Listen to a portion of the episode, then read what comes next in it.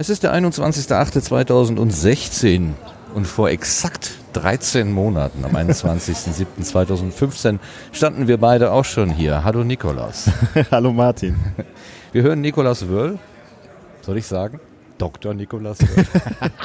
Das habe ich schon wieder reingerissen.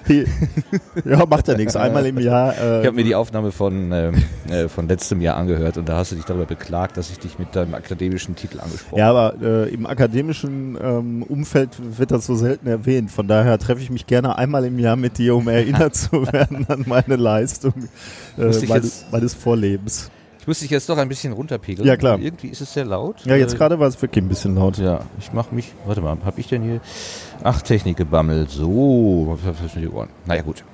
Wo, wir, wo sind wir? Wo waren wir? Wir sind im Bauch des Schiffes MS Wissenschaft, was in Duisburg im Hafen liegt. Ähm, das ist die 31. von 36 Halt, 31 von 36 Haltepunkten der Tour dieses Jahr. Die MS Wissenschaft ist eine Initiative oder fährt auf Initiative des Bundesministeriums für Bildung und Forschung in Verbindung mit der äh, Wissenschaft im Dialog hm. äh, Organisation. Das ist eine Initiative der deutschen Wissenschaft, gibt es seit 1999. Da steckt der, der Initiative, nein, der Stiftungsverband für die deutsche Wissenschaft dahinter. Verschiedene Stiftungen sind Partner. Und dieses Schiff ist eben unterwegs, den Menschen Wissenschaft nahezubringen. Wissenschaft zu kommunizieren. Und du bist ja auch ein Wissenschaftskommunikator, deswegen warst du letztes Jahr mit mir hier. Wir haben die Ausstellung zum Thema Stadt, Städte, Städte ja. und mhm. so weiter äh, besichtigt, genau. Ähm, und dieses Jahr ist das Schiff wieder da, hat das Thema Meere und Ozeane. Das ist ein Thema, ein ähnliches Thema, mit dem die ganze Sache 2002 überhaupt begonnen hat. Ah. Das ist ja gestartet äh, von der Uni Bremen, damals unter dem Titel Abenteuer Meeresforschung bietet sich natürlich äh, auf einem Schiff auch an, ne, dann mit so einem Thema zu starten. Sollte man, genau.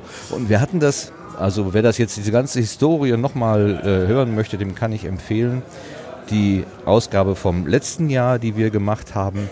Das wäre äh, Radio Mono Folge 29. Da haben wir das Ganze, wo das Schiff herkommt und so weiter, länglich aufgearbeitet. Das brauchen wir jetzt nicht nochmal zu machen.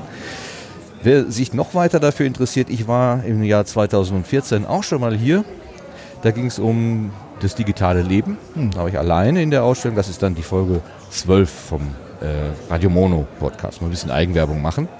Kann aber auch noch ein bisschen Werbung machen für den Resonator Podcast. Der hat sich nämlich in Episode 82 und 83 mit Frau Antje Boetius, Boetius, Professorin an der Uni Bremen oder anderer Organisationen, das habe ich jetzt nicht ganz so rausbekommen, aber irgendwie so aus der Ecke, die hat ganz äh, lebendig über Tiefseeforschung erzählt. Und ich, ich sitze hier, habe hier gerade einen Kaffee getrunken und gucke da so auf den Bildschirm, der da hinten so läuft und das Erste, was ich sehe, ist Frau Boetius. Boetius. also sie hat mich quasi hier begrüßt. Begrüßt. Nikolas, du kommst gerade aus den Bergen. Äh, richtig, ja.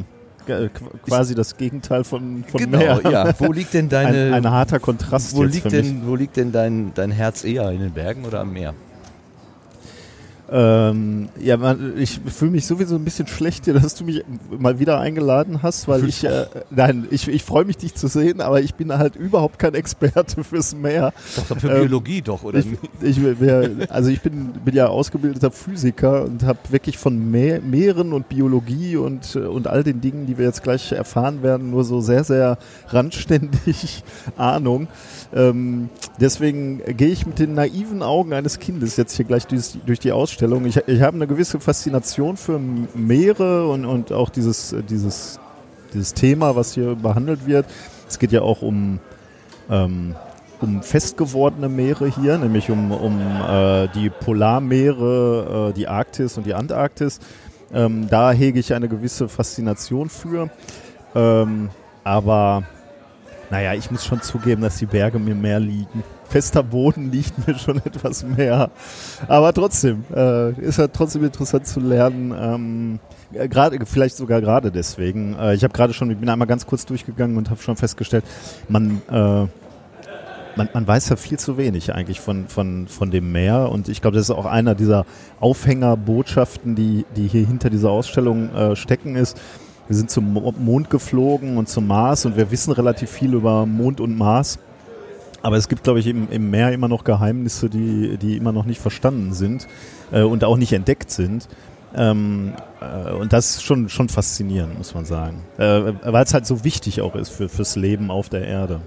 Deswegen, ja, also äh, ich bin, bin sehr neugierig, bin sehr gespannt, aber erwarte keine äh, tiefgehenden Analysen von meiner Seite. Das macht ja nichts. Wir nehmen das einfach mal so als zwölfjährige Kinder auf. Richtig, ja. Übrigens, weil äh, das, das haben wir gerade noch nicht erwähnt. Ich weiß nicht, ob du das noch machen wolltest, aber ähm, die Ausstellung ist ja für den Besucher völlig kostenlos. Ne? Ja. Äh, das sollte man erwähnen, weil die ist, äh, ist wirklich toll. Also ähm, das, was ich hier gerade schon auf dem ersten Blick gesehen habe. Und dass man da mal ebenso, also dass die Wissenschaft wirklich zu den Menschen kommt, dann an, an einem Hafen anlegt, eben hier mitten, mitten in Duisburg in diesem Fall, aber halt auch an diesen anderen Stationen und die Türen öffnet und man kann reinspazieren. Ähm, ich ich habe gesehen, draußen steht auch ein Schild, klimatisierte Räume, also egal wie warm, wie kalt es ist, hier drin ist es immer angenehm. Äh, und das ist, glaube ich, eine schöne Gelegenheit, wenn man vorbeikommt, zufällig vorbeikommt oder sogar einplant, wirklich da mal reinzuspazieren und sich äh, faszinieren zu lassen. Ja, wir haben das ja letztes Jahr schon tatsächlich erleben können. Aber wer jetzt noch sagt, äh, das ist ja ganz interessant, was ist denn da los, da will ich auch hin. Die nächsten Stationen sind Krefeld-Uerdingen, Düsseldorf, Köln-Deutz, Bonn-Gronau und Bonn. An, einem anderen Standort offenbar. Und dann ist erstmal Ende für 2016. Dieses Schiff folgt im Motto des Wissenschaftsjahres letztes Jahr und davor das Jahr war das jedenfalls so. Und äh, dieses Mal ist das Wissenschaftsjahr ausnahmsweise auf zwei Jahre ausgedehnt. Also das Thema des Hm. Wissenschaftsjahres 2016, 2017 ist Meere und Ozeane. Und äh, dieses Schiff wird dann in der zweiten, also quasi in der zweiten Hälfte dieses Wissenschaftsjahres, was sich über zwei Jahre erstreckt, dann den Süden Deutschlands und Ah, okay. Österreich besuchen mit Also- der gleichen Ausstellung. Das, das finde ich ja schön, weil äh, beim letzten Mal hatte ich so das Gefühl, wir waren auch eine der letzteren Stationen, war das so? Und äh, irgendwie nach, un nach unserer Sendung äh, äh, war, war tatsächlich äh, war, war die Ausstellung fast schon wieder zu Ende äh, oder täuscht mich die Erinnerung? Ich glaube, die täuscht. Ich habe dann zwar auch in der, in der Aufnahme habe ich gesagt, die nächsten Standorte sind die und Mhm. die, aber ich habe nur die äh, aus Nordrhein-Westfalen, Ah, okay. glaube ich, erwähnt. Okay. Also es ist noch bis Österreich runtergefahren. Ah, okay, ja, vielleicht vertue ich mich dann. Dann, dann gibt's ja noch, äh, dann können wir noch einen gewissen Werbefaktor hier. Können wir noch äh, loslegen. Ansonsten eben äh, 2017. Wer noch mehr zu, dem, zu der Ausstellung wissen will, ms-wissenschaft.de. Da sind die aktuellen Informationen. Und Wissenschaft im Dialog ist Wissenschaft-im-dialog.de. Also die beiden äh, Organisationen sozusagen. Kann man im Auge behalten. So, ich denke, das reicht an Meta. Jetzt äh, wollen wir mal einsteigen. Die Frage Wasser auf dem Mars ist ja eine immer wieder aktuelle Frage. Ja. Ist da Wasser? Äh, Wenn ja, dann ist da wahrscheinlich Leben. Dann können wir irgendwie loslegen. Kommt Ja, der zumindest. Leben, wie wir es kennen, äh, äh, braucht halt Wasser. Ja. Ne? Also wir, äh, das Leben auf der Erde basiert auf Wasser und deswegen ist, ist so das Konzept, wie wir uns vorstellen, wie, wie Leben sich entwickelt, basiert immer halt auf, auf Wasser. Dass, dass irgendwie das, das Leben als erstes sich im, im Ozean entwickelt und dann da äh, raussteigt quasi. Deswegen eine eine extrem wiss also wissenschaftlich interessante Frage, wo, wo gibt's Wasser? Ja. Gibt's Wasser auf dem Mars? Wenn man sich dann mal vorstellt, dass über 70 Prozent der Fläche unseres Planeten mit Wasser be bedeckt sind, sogar mit Meereswasser bedeckt sind, ähm, Ja, man muss sich mal vor Augen führen, wir sind eigentlich die Ausnahme. Genau. Ne? Also die, das, wo wir wohnen, ist äh, also nicht, nicht die Regel quasi. Richtig. Und das, was wir trinken, nämlich das Süßwasser, das macht nur 3,5 Prozent des Wassers aus, äh, was auf der Erde Von dem wir so ist. abhängig sind. Ja, ne? Also ne? wenn, wenn, äh, also es gibt ja Regionen auf, auf diesem Planeten, wo es eben kein Wa Trinkwasser gibt oder nicht in ausreichenden Mengen. Da wird's schnell eng. Das heißt aber, 96,5 Prozent des Weltwasservolumens ist Salzwasser, Mhm. also Meereswasser. 71 Prozent der gesamten Fläche ist äh, mit diesem Wasser bedeckt. Eigentlich erstaunlich, dass das nicht den Fokus der Untersuchung, der Forschung und so weiter trägt, sondern dass wir doch eher so landgebundene, aber äh, Forschung betreiben, wahrscheinlich weil wir landgebundene Wesen, Wesen sind, ja. Aber wenn, die Außerirdischen irgendwann kommen und auf diesen Planeten gucken, werden sie als erstes wahrscheinlich denken, okay, da ist so viel Wasser, dann wird die, die wesentliche Lebensform wird vermutlich da drin wohnen. Die haben Flossen. Das Wichtige, die, die mit den Beinen, die können wir vernachlässigen. Die sind nicht so wichtig. Ne? Ja, wir, wir zeigen ja auch an sich äh, einige Hinweise, dass wir nicht besonders intelligent sind. Von daher. Aber gut, wollen wir die Intelligenz steigern? Du hast äh, im, mir gegenüber den Vorteil, dass du gerade schon einmal durch die Ausstellung gegangen bist. Du hast ungefähr, weißt ungefähr, wo was sich befindet. Ich habe überhaupt keine Ahnung. Ich, deshalb lasse ich dich jetzt einfach mal vorangehen. Du bist jetzt bitte mal ein Führer. Jetzt äh, steigst du die Erwartungen, Ja, erhöhst du die Erwartungen nochmal. Natürlich. Ja, ich bin äh, also wirklich äh, einen Überblick äh, habe ich mir noch nicht verschafft, aber wir können hier mal gleich rechts zu dieser ersten Station gehen. Drei Ähm, Globen. Globusse. Die Mehr Mehrzahl von Globus ist? Globen. Globul. Globen? Globuli. nee, das war was anderes. Ja, aber guck, es sind ja auch so Kügelchen. Okay, wir, wir stehen also hier ziemlich im Dunkeln. Ah, Richtig, ist äh, etwas finster, aber die, äh, die, die Globen äh, leuchten schön bläulich, was uns gleich schon mal einen, einen Eindruck davon vermittelt, dass äh, wir hier über Wasser sprechen werden und, dem, äh, und Wasser auf, dem, äh, auf unserem Planeten. Äh, und ich, ich glaube, was an dieser Station vermittelt werden soll, ist genau das, was du gerade ähm, schon gesagt hast, äh, dass ein Großteil eben der Oberfläche mit, mit Wasser bedeckt ist. Und die Konsequenz, das fand ich gerade ganz interessant, ist, ähm, dadurch, dass äh, die Meere so ein interessanter Lebensraum sind, ähm, beispielsweise auch für die, für die Nahrungssuche für uns, also Gebiete, wo, wo, wo du äh, Fische fangen kannst, sind eben die Küstengebiete offensichtlich. Äh, außerdem sind die, die, sind die Küsten auch wichtige ähm, äh, oder an den Küsten enden wichtige Handelsstraßen. Deswegen äh, waren die, waren die Küsten schon immer ein, ein wichtiger Lebensraum. Und äh, was hier dargestellt ist, ist, wie viel äh, oder, oder ge- angedeutet wird, ist, dass ein Großteil der Menschen tatsächlich in Küstenregionen lebt. Und zwar an äh, Küstenregionen, die eben auf Meereshöhe sind. Ah, Das heißt, wenn, äh, wenn äh, irgendwann durch, durch den Klimawandel es mal dazu kommt, dass der, dass, dass der Ozean ansteigt, Ja. der, äh, der Meeresspiegel, äh, dann, dann werden diese Re Lebensräume, wo über eine Milliarde Menschen leben, eben äh, bedroht. Äh, und diese, diese Menschen sind dann eben auch in Gefahr oder müssen ausweichen. Und das ist äh, gut, das, das hätte man sich natürlich überlegen können. Hier sind einzelne Länder dargestellt und, und der Color Code, also der Farbcode hier, gibt ja an, wie viel Prozent der Menschen in diesem Land tatsächlich an der Küste lebt. Und wenn du dir beispielsweise China anguckst, jetzt musst du mir ein bisschen helfen bei der Farbe, weil ich, du weißt ja, ich bin so Farben, Farbenschwach. 20 bis 50. 20 bis 50 Prozent äh, der chinesischen Bevölkerung lebt offensichtlich an der Küste. Maximal 10 Meter über dem Meeresspiegel. Aha, okay. Das ist die Grenze, die man da gezogen Genau, ja. hat.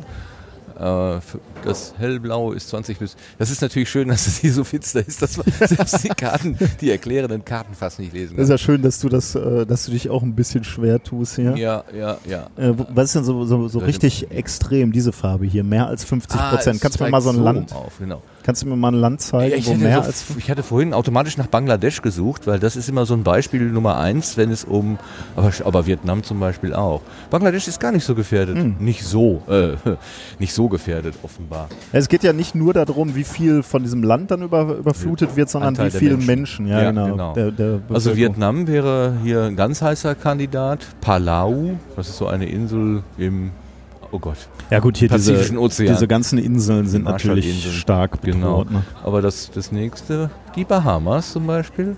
Und in Afrika äh, Guyana und Surinam. Also Süda Südamerika, nicht Afrika. Äh, Entschuldigung, das ist das andere. ja, das sagte nicht gerade, dass ich geografisch nicht so. Dankeschön für den Hinweis. Oh mein Gott, wie komme ich denn auf Afrika? Ja, aber, ja, Aber in, interessant, ne? Also ähm, die, also äh, ich, ich weiß ich bin mir nicht sicher, ob ich mir schon mal so vor Augen geführt habe, dass äh, natür die natürliche Tendenz natürlich von Menschen ist, äh, in Küstenregionen zu leben. Äh, das kann man sich natürlich überlegen, aber so, so veranschaulicht äh, habe ich das noch nicht gesehen. Ähm, und dass natürlich diese Lebensräume bedroht sind, wenn, wenn sich Meeresspiegel ändern. Naja, ich meine, wir haben das ja mit den Niederlanden eigentlich direkt vor der Tür, ne? Ja, die scheinen auch Ah, so ein doch, bisschen. guck mal, da hellblau und dunkelblau. Also das ist die zweithöchste und Belgien? Warte mal. Ja, jetzt kann ich den Color Code, wie du gerade sagtest, nicht wirklich gut auflösen. Dann die, der dunklere Teil ist der weniger gefährdete Teil und je heller es wird, desto gefährdeter. Naja, Niederlande, Belgien. Okay, Niederlande. Da wird es natürlich jetzt Menschen geben, die sagen würden, um die Gott. ist es nicht schade. Sogar die Briten. naja. Aha. Fußballfans. Na gut, ähm, ja, also, äh, also zur, zur Einstimmung sozusagen an Station 1 schon mal so eine, so eine Darstellung, warum der, der Lebensraum Küste und der, Le der, der äh, Lebensraum Meer für uns wichtig ist. Also die, die zwei anderen Globen äh, zeigen noch Fischgründe äh, Fischfanggebiete, die sich natürlich äh, um, die, um die Kontinente, um die Küstenlinien ähm, herumschmiegen. Ja, genau. Das ist einfach eine genau. Verlängerung der, der Ja. Küstenlinie. Genau. Aha. Wobei die, äh, wo hier glaube ich auch noch angegeben ist, wie, wie belastet oder, oder wie stark befischt diese, diese Gebiete sind. Genau, das sind die Erträge in Tonnen pro Quadratkilometer in einem Jahr. Da hat man nicht so richtig ein Gefühl für, finde ich. Also äh, ist interessant. Ähm, dies hier finde ich auch noch, dritter Globus finde ich sehr interessant. Da sind wichtige Handelsstraßen gezeigt. Ja. Ähm, und äh, ich glaube, hier stand auch noch, wie viel ähm, äh, 90 Prozent des Welthandels werden über die Schifffahrt abgewickelt. War dir das klar, Martin? Ähm, nicht, also dass es ein, eine Vielzahl ist, das war mir schon klar. aber 90 Prozent finde ich jetzt 90 äh, ist viel. äh, Ne? richtig viel, Ja. muss ich sagen. Aber, Aber ich meine, klar, wie willst du es So- sonst so machen? was- Weil in Flugzeuge kannst du halt nur bedingt äh, Gewicht packen. Genau. Wenn, wenn es hier um Tonnen geht, die ver, ver, ver, verladen und, und verschickt werden, ähm, dann, äh, ja, dann muss er offensichtlich das Schiff nehmen. Und 90 Prozent äh, des Handels eben über Schiffe. Und hier sind äh, die wichtigsten Routen eingezeichnet, äh, die offensichtlich befahren werden. Du siehst auch die Bedeutung des Suezkanals. Ne? Also Ja. früher musste man immer noch hier Linie, ja. rum um Afrika. Das ist jetzt als Nebenlinie Und nur jetzt noch gestrichelt genau. gezeichnet. Also die Hauptroute ist tatsächlich hier so mittendurch. Ja, und hier siehst du halt äh, die, die großen Handelszentren ne? äh, in, in Asien, Ja, genau. äh, die, die gesamte Küstenlinie eigentlich mit, mit äh, äh, Peking. Gut, Peking liegt nicht direkt am, äh, am Meer, aber äh, nah genug, ja, nah genau. genug, genau. Shanghai, Hongkong, Tokio als großes, großer Umschlagpunkt. In eurem methodisch inkorrekt Podcast spielt ja das China Gadget immer Äh, eine Wollte ich gerade. Ja, ne? anprangern. Wir können ja mal den Weg verfolgen. Sagen wir mal, es würde jetzt hier, sagen wir mal, irgendwo in Shanghai aufs, aufs Schiff gehen. genau. Dann würde es hier an Bangkok vorbei. Dann lässt ma- äh, mein, mein Partner für zwei Euro oder zwei Dollar ein China Gadget, genau. Straße von Malakka. Straße von Ist Malakka. auch recht eng, offenbar hier. Äh, geht dann an Indien vorbei, ne, so durch den Indischen Ozean. Dann nehmen wir mal den direkten Weg so zum, zum Horn von Afrika. Oder ist das Horn hier? Ja, das ist eine gute Frage. Ich würde jetzt sagen, das Horn ist hier unten. Okay, dann aber- nehmen wir jeden Fall hier an Saudi-Arabien unten vorbei, Ja. ne, dann durch den Suezkanal, durch, äh, durchs Mittelmeer äh, und dann hoch zu ähm, ja, den großen Umschlagplätzen hier in Europa. Ja. Ne, das wird wahrscheinlich irgendwo äh, Ja, aber schau mal, es ist interessant, dass dass sie den ja. Weg durch Gibraltar an Spanien vorbeinehmen. Man könnte ja im Prinzip auch äh, irgendwo hier in Frankreich anlanden, aber das Mittelmeer ist da anscheinend da hinten. Also das ist ja die Côte d'Azur, ne? da würde wahrscheinlich kein Containerhafen hingehören. Ne? Okay, dann machen sie lieber den Bogen und fahren dann darauf. Und halt faszinierend ist halt tatsächlich, dass du Produkte für so wenig Geld durch äh, einmal um den Planeten schicken kannst. Naja, also das ist wirklich, äh, da siehst du, wie weit wir mit, den, äh, mit dem Handel gekommen sind. Tja, andererseits, das er, ergibt Möglichkeiten, die sonst äh, wir nicht hätten. Ne? Also das mit dem billiger Produzieren hat ja immer zwei Seiten. Das eine ist, äh, die Menschen können sich tatsächlich mehr leisten. Das andere ist Ausbeutung, Ausnutzung, ähm, Ressourcenverschwendung und so weiter.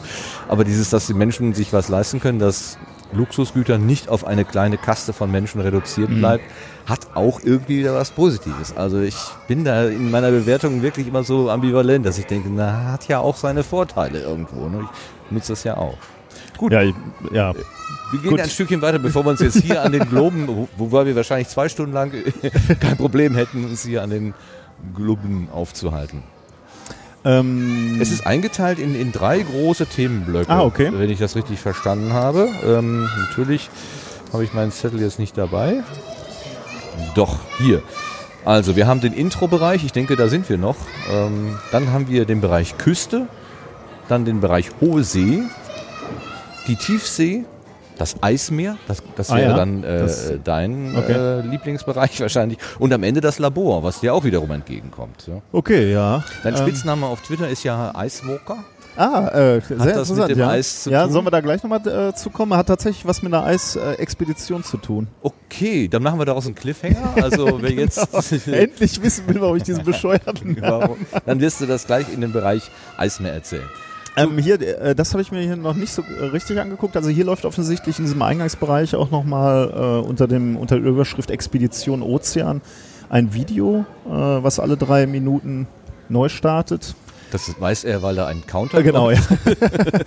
Also man ähm, weiß jetzt noch 2,48, setzt euch schon mal hin. Äh, da habe ich mich ehrlich gesagt, dieses Video habe ich mir noch nicht angeguckt, aber das war auch die, wo du äh, die Frau Dr. Professor äh, Boetius. Boetius gesehen hast. Äh, da werden offensichtlich so ein paar erklärende äh, Worte gesprochen, aber ich weiß nicht, ob wir uns den jetzt ähm, äh, angucken. Aber wir können ja gleich nochmal einen Blick ja. drauf werfen. Derweil können wir uns hier diese Ausstellung gegenüber noch angucken. Ähm, das ist so eine, äh, so eine Landkarte äh, mit einem Bildschirm dahinter und ähm, unter der Landkarte sind, sind wie so kleine Schubladen. Ähm, ja, so kleine Schubladen, die man rausziehen kann. Und wenn, wenn man diese Schubladen rauszieht, dann erscheint ein Forschungsschiff äh, auf dieser Landkarte und äh, zu diesem Forschungsschiff werden auf dem Monitor dann auch ein paar erklärende Sachen gezeigt. Äh, ah.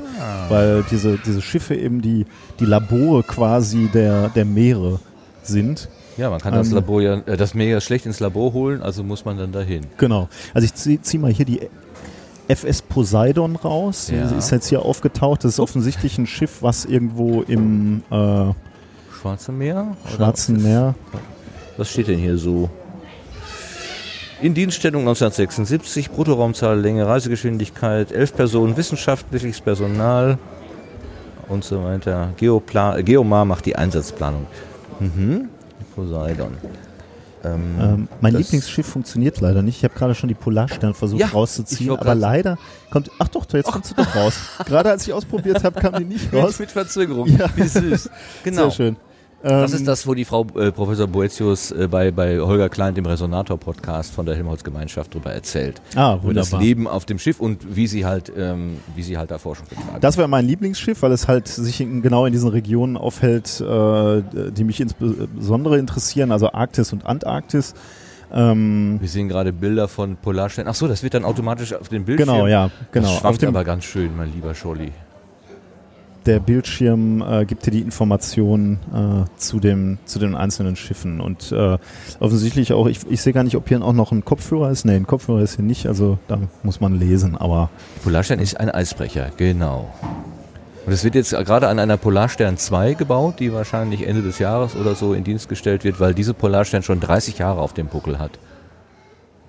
Aber bei, bei den Bildern, also hier laufen gerade ziemlich beeindruckende ja. Bilder ab, äh, dieses Schiff, was sich so durch die, äh, ähm, durch die äh, zugefrorene Eis, äh, durch das zugefrorene Eismeer kämpft, sagen wir mal. Ja. Da kann man sich vorstellen, warum diese Gebiete so wenig in Anführungsstrichen erforscht sind, ne? weil das einfach ein Riesenaufwand ist, äh, äh, dorthin zu fahren und auch dann siehst du ja immer nur einzelne Gebiete und kleine Gebiete. Ähm, und es fällt vermutlich schwer, so ein großes, das gro ganz große Bild zu sehen. Ja, einerseits eben die Fläche oben drauf, die wir sehen können, aber natürlich nach unten. Ja, richtig, ja. Erstreckt sich dann auch nochmal ja. was. Also ich habe hab bei diesen, äh, bei diesen, bei diesen Tiefseeforschungsgeschichten habe ich immer die Vorstellung, dass äh, das ist so wie wenn man mit einer Taschenlampe in einem in einer fremden Wohnung unterwegs ist und man hat nur einen Punkt, den man anleuchten kann. Da weiß ich nicht, was hinter mir, rechts ja, und links von mir ist. Äh, also ähm, wer weiß, ob es da nicht doch auch irgendwelche ganz besonderen Kreaturen gibt, die sich immer nur hinter der Kamera aufhalten, weil sie genau wissen, ich, also ich halte mich vom Licht fern. Äh, ich meine, äh, es ist ja so, ne? Es werden halt ständig noch neue äh, ja. Lebewesen im Meer gefunden. Also von daher ist genauso wie du sagst. Ne? Also äh, die Taschenlampe kann auch relativ viel entdecken. Ja, wir wissen fast vom Mond mehr vielleicht sogar vom Mars mehr als vom Meeresgrund. Ich habe schon mehr, mehrfach diesen Vergleich gelesen, dass wir mehr vom Mars wissen als vom Meeresgrund. Ich weiß nicht, ob das nicht ein bisschen äh, übertrieben ist, aber okay. ich, ich, äh, ich, hab, ich weiß es ehrlich gesagt nicht, aber also ich meine, wenn, wenn, du dir anguckst, wie viele Sonden wir auf den Mars geschickt haben, das ist zwar schon ganz, ganz anständig, aber äh, wir sind ja schon ein bisschen, bisschen mehr vom Meer naja, den kann man von außen beobachten. Den mhm. kann man mit Forschungssatelliten umrunden und äh, man sieht auf die Oberfläche. Äh, gut, wir können auf die Welt von außen auch drauf schauen und sehen die Oberfläche, aber eben nur äh, bis zur Wasseroberfläche mhm. und vielleicht ein kleines Stückchen rein. Aber wenn wir davon ausgehen, dass da bis zu 10, 11 Kilometer Wassersäule sind, da kommt bisher keine Sonde durch. Also die Technik haben wir noch nicht. Kann sein, dass sie noch kommt irgendwann. Aber ja gut, äh, vielleicht, vielleicht es, weil, weil halt äh, der Lebensraum so divers ist, ähm, sind da einfach noch viele Dinge, die wir noch nicht gesehen haben, während, während man auf dem Mars vielleicht sagen kann, okay, da sind die Bedingungen ähnlich auf der gesamten Oberfläche. Jetzt kann man natürlich nochmal reinbohren in den Es sei denn, da leben Sandwürmer, die unter der Erde, unter, ja, also unter der Oberfläche, das wissen wir natürlich nicht. So, hinter uns hat sich gerade der Bildschirm äh, gefüllt mit Film und die Bänke, die Sitzgelegenheiten mit Menschen. Da gehen wir jetzt mal weg. Und ach so, jetzt können wir an diesem Hier ist, hier ist noch so ein Monitor äh, Station 3, weil, weil, weil wir gerade gesagt haben, wir können nicht ins Meer gucken. Ähm, äh, hast du gesagt, äh, trotzdem gibt es natürlich Bestrebungen, äh, die das Meer analytisch ähm, zu, ich sag mal, überwachen oder, oder Hm, zu, zu monitoren, ne? Äh, zu monitoren, Also, zu ja. analysieren.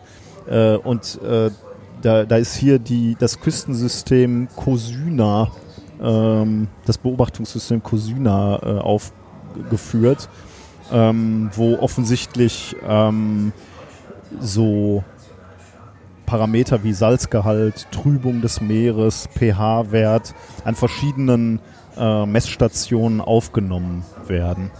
Genau, gibt's jetzt- ah, das ja, ist ein sensitiver Bildschirm. Also gibt es wohl Messbojen. Ne? Ähm, Jetzt hast du die Messboje Bunker Hill in der Nähe von Ah, Sylt Sylt, genau. angewählt. Und hier kannst du eben auch sehen, wie, wie ist die Wellenhöhe jetzt gerade, beziehungsweise so in den letzten äh, Stunden oder Tagen. Kann man hier auch einen anderen. Ein Tag, zwei Tage, drei Okay. Tage werden zur Auswahl angeboten, aber da reagiert jetzt der Bildschirm gerade mal. Da weiß ich drauf. jetzt nicht, was Häufigkeit bedeutet. Äh, Wassertemperatur wird gemessen, die ist relativ stabil bei, was haben wir da, 18 Grad Ja, vielleicht. sowas würde ich auch sagen, genau. Ähm, also wir sehen, wir haben dann doch einige Sensoren so im Meer. Mhm. Und das jetzt nochmal mit, mit dem Mars-Vergleich. Oh, Forschungsplattform hier.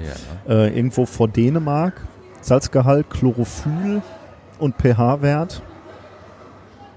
Übrigens äh, habe ich gerade äh, gelesen, äh, du kannst weiter drauf rumdrücken. Ja, ich, ähm, ich wollte nur gucken, ob noch irgendwelche ähm, äh, Messgrößen auftauchen, die wir jetzt, die uns wundern würden. Oh, die Oh ja, Wassertemperatur vor Helgoland ist aber eine wilde Kurve hier. Ja, da, äh, da hast du die, den Un Unterwasserknoten, äh, was auch immer das ist. Also offensichtlich ein, äh, eine Sonde, die eher unter Wasser misst. Und da siehst du, dass ähm, ja tatsächlich interessant. Ne? Also äh, die, die Temperaturkurve ist so, die startet irgendwie äh, um Mitternacht heute Nacht äh, bei 9,5 Grad und geht dann wild schwankend mal höher, mal niedriger. Ähm, und äh, hier um, um 15 Uhr geht die tatsächlich, piekt die, äh, ist relativ hoch. Ähm, Tja, ist das jetzt?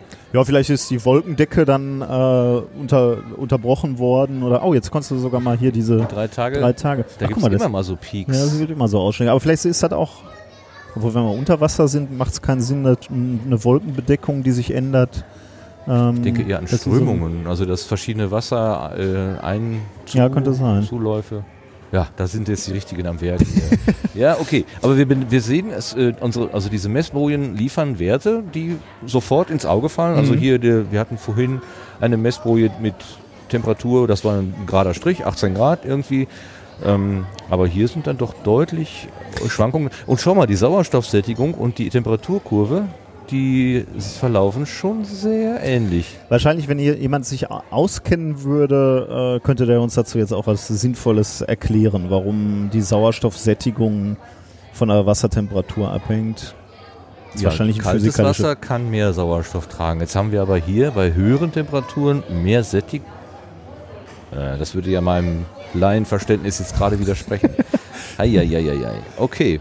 Aber interessant. Also es gibt. äh, Alle Daten übrigens, äh, steht hier noch in diesem Begleittext, sind, sind öffentlich, also Open, Open Science quasi, Aha. Open Source. Das heißt, wer sich für solche Daten interessiert, ähm, kann da offensichtlich drauf zugreifen. Ähm, die, das Helmholtz-Zentrum Geesthacht scheint da ein Richtig. Anlaufpunkt zu sein. Oder Ja. COSYNA, ist das Wort dafür. Da kann man ja vielleicht auch einfach mal äh, die Suchmaschine der Wahl be bemühen. Aber da kann man auch sich vorstellen, dass die, die Vorgänge im Meer immer noch nicht verstanden sind, wenn du dir anguckst, wie viele Parameter hier gemessen werden können und wie, wie die sich verhalten im, im Verlauf des Tages. Und diese ganzen Verläufe zu erklären, man kann verstehen, dass äh, das ein relativ komplexes Unterfangen ist.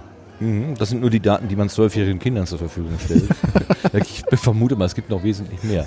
Wir lösen uns jetzt mal von diesem Intro-Bereich und kommen tatsächlich in den ersten Ausstellungsbereich, der sich Küste nennt. Wo? Da, ach links. Okay. Da geht es um Sand.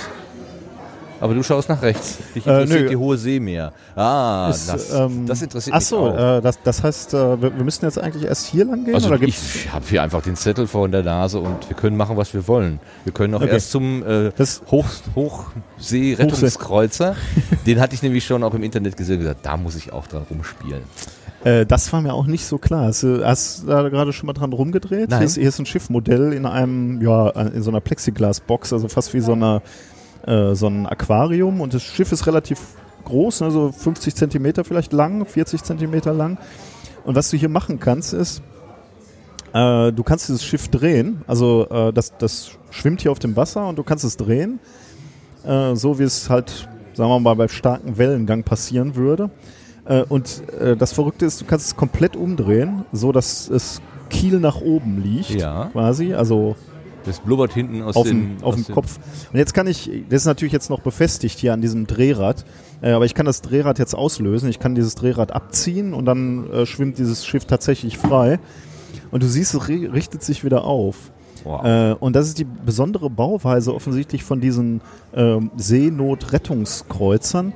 Da ist die, das, der Auftrieb des oberen Teils des Schiffes größer als der Auftrieb des unteren Teils des Schiffes. Und deswegen will es eben immer wieder so aufrecht stehen. Ähm, kannst du mir folgen? ja, also Auftrieb entsteht durch, durch verdrängtes Wasser. Genau, ja. Ja, das Und- heißt, der Aufbau des Schiffes verdrängt mehr Wasser. Genau. Mehr, äh, aber Ja, ja. also mengenmäßig Ja, mehr genau. Wasser als der Kiel. Genau, ja. Wenn du ihn befüllst beispielsweise oder äh, dann, dann, also da, dann ist der o Au- Oberaufbau eben hohler oder leichter Mhm. oder, oder weniger dicht und deswegen hat er eben mehr Auftrieb.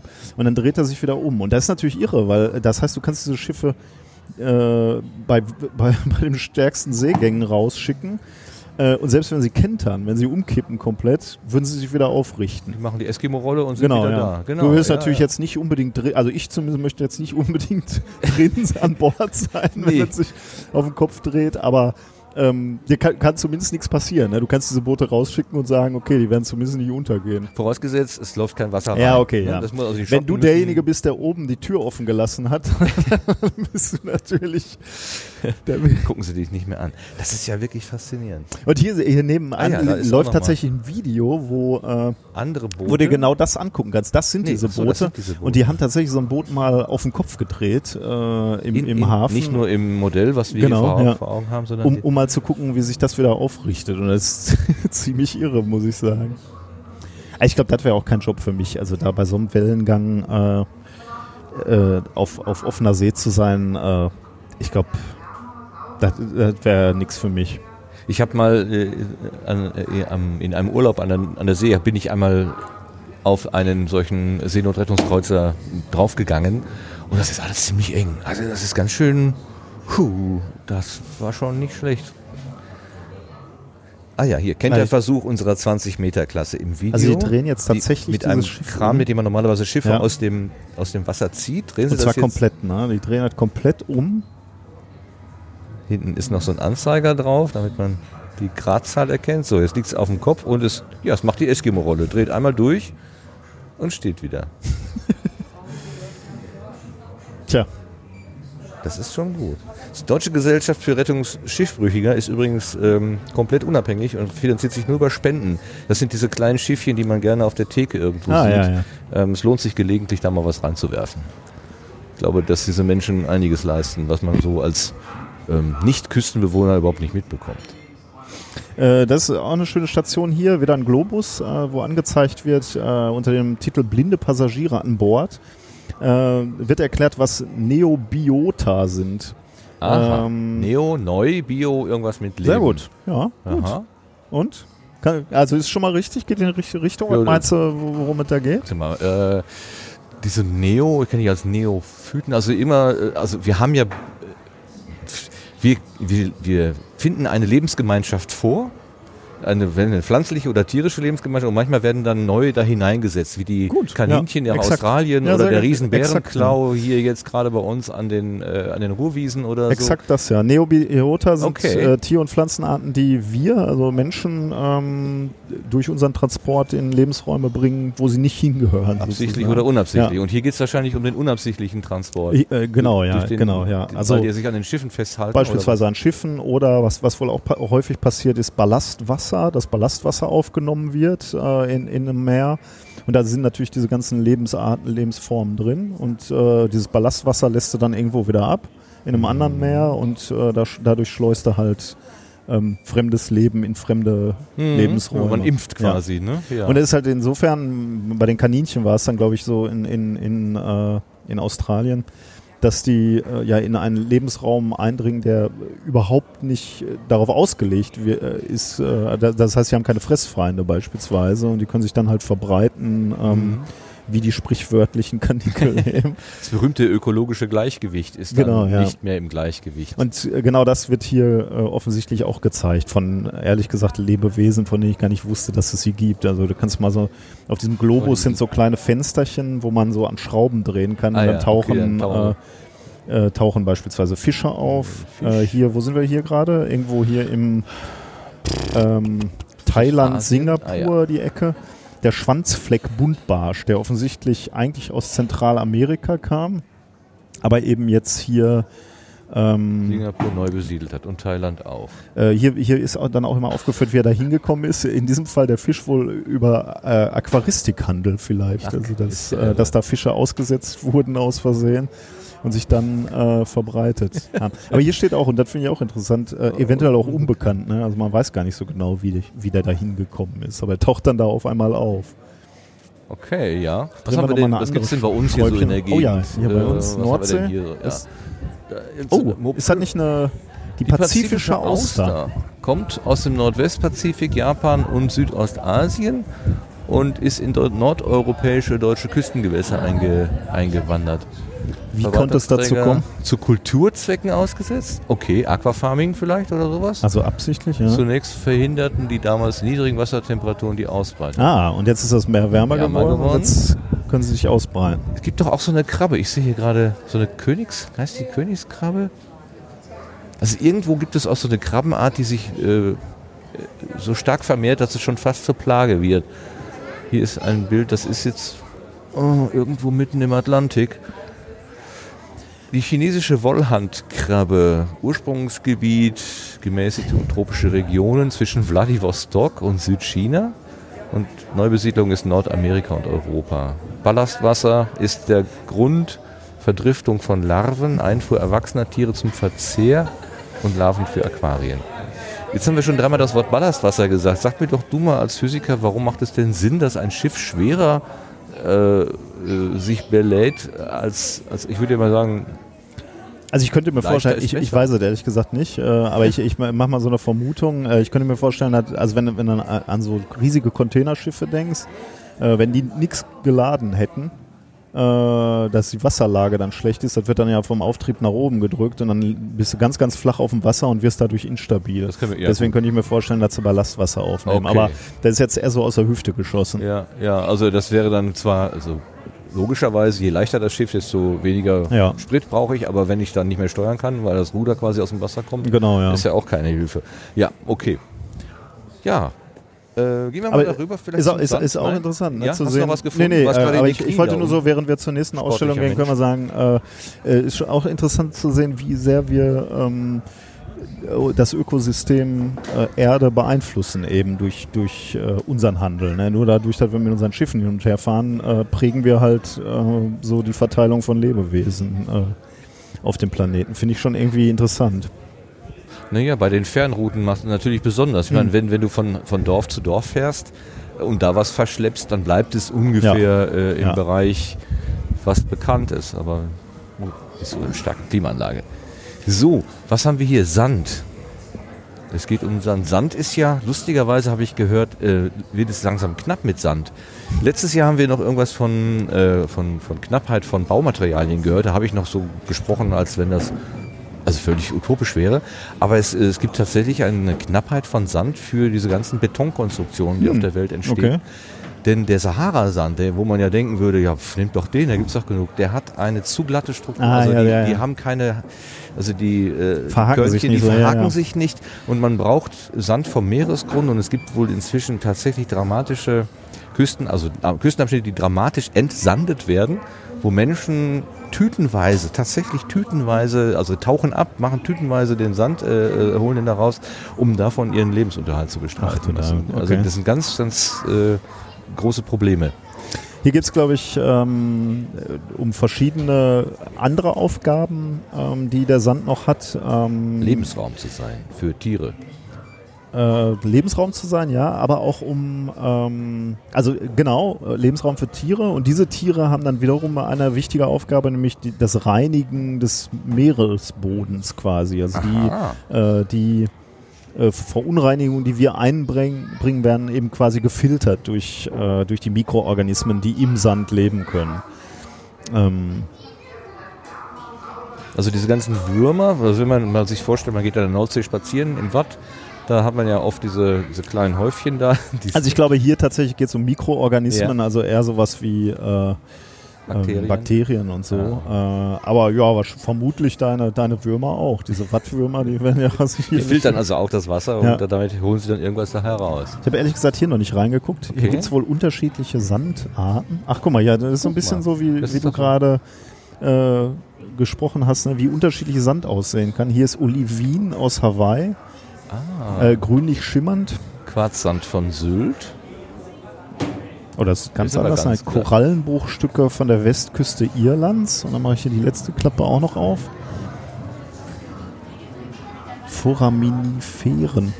Kammerlinge aus der Karibik. Mit einer Schale aus Kalk. Ja, da kann man schon sehen, warum die, die Strände äh, in der Karibik immer so schön, Schön weiß weiß sind. genau. Aber das sind doch jetzt Lebens, Leb, Leb, Lebewesen. Koralle ist ein Lebewesen, die Ceramifiden, äh, Foramif, Foraminiferen, das Hm. werden auch Lebewesen Ja. sein im Verhältnis zum Sand. Okay. Wieso gibt es grünen Sand?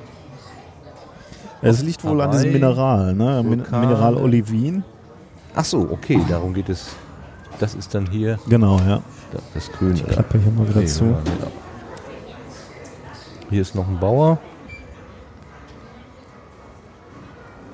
Guck mal, hier, ist, hier, ist, ein, äh, hier ist ein Modell eines Roboters.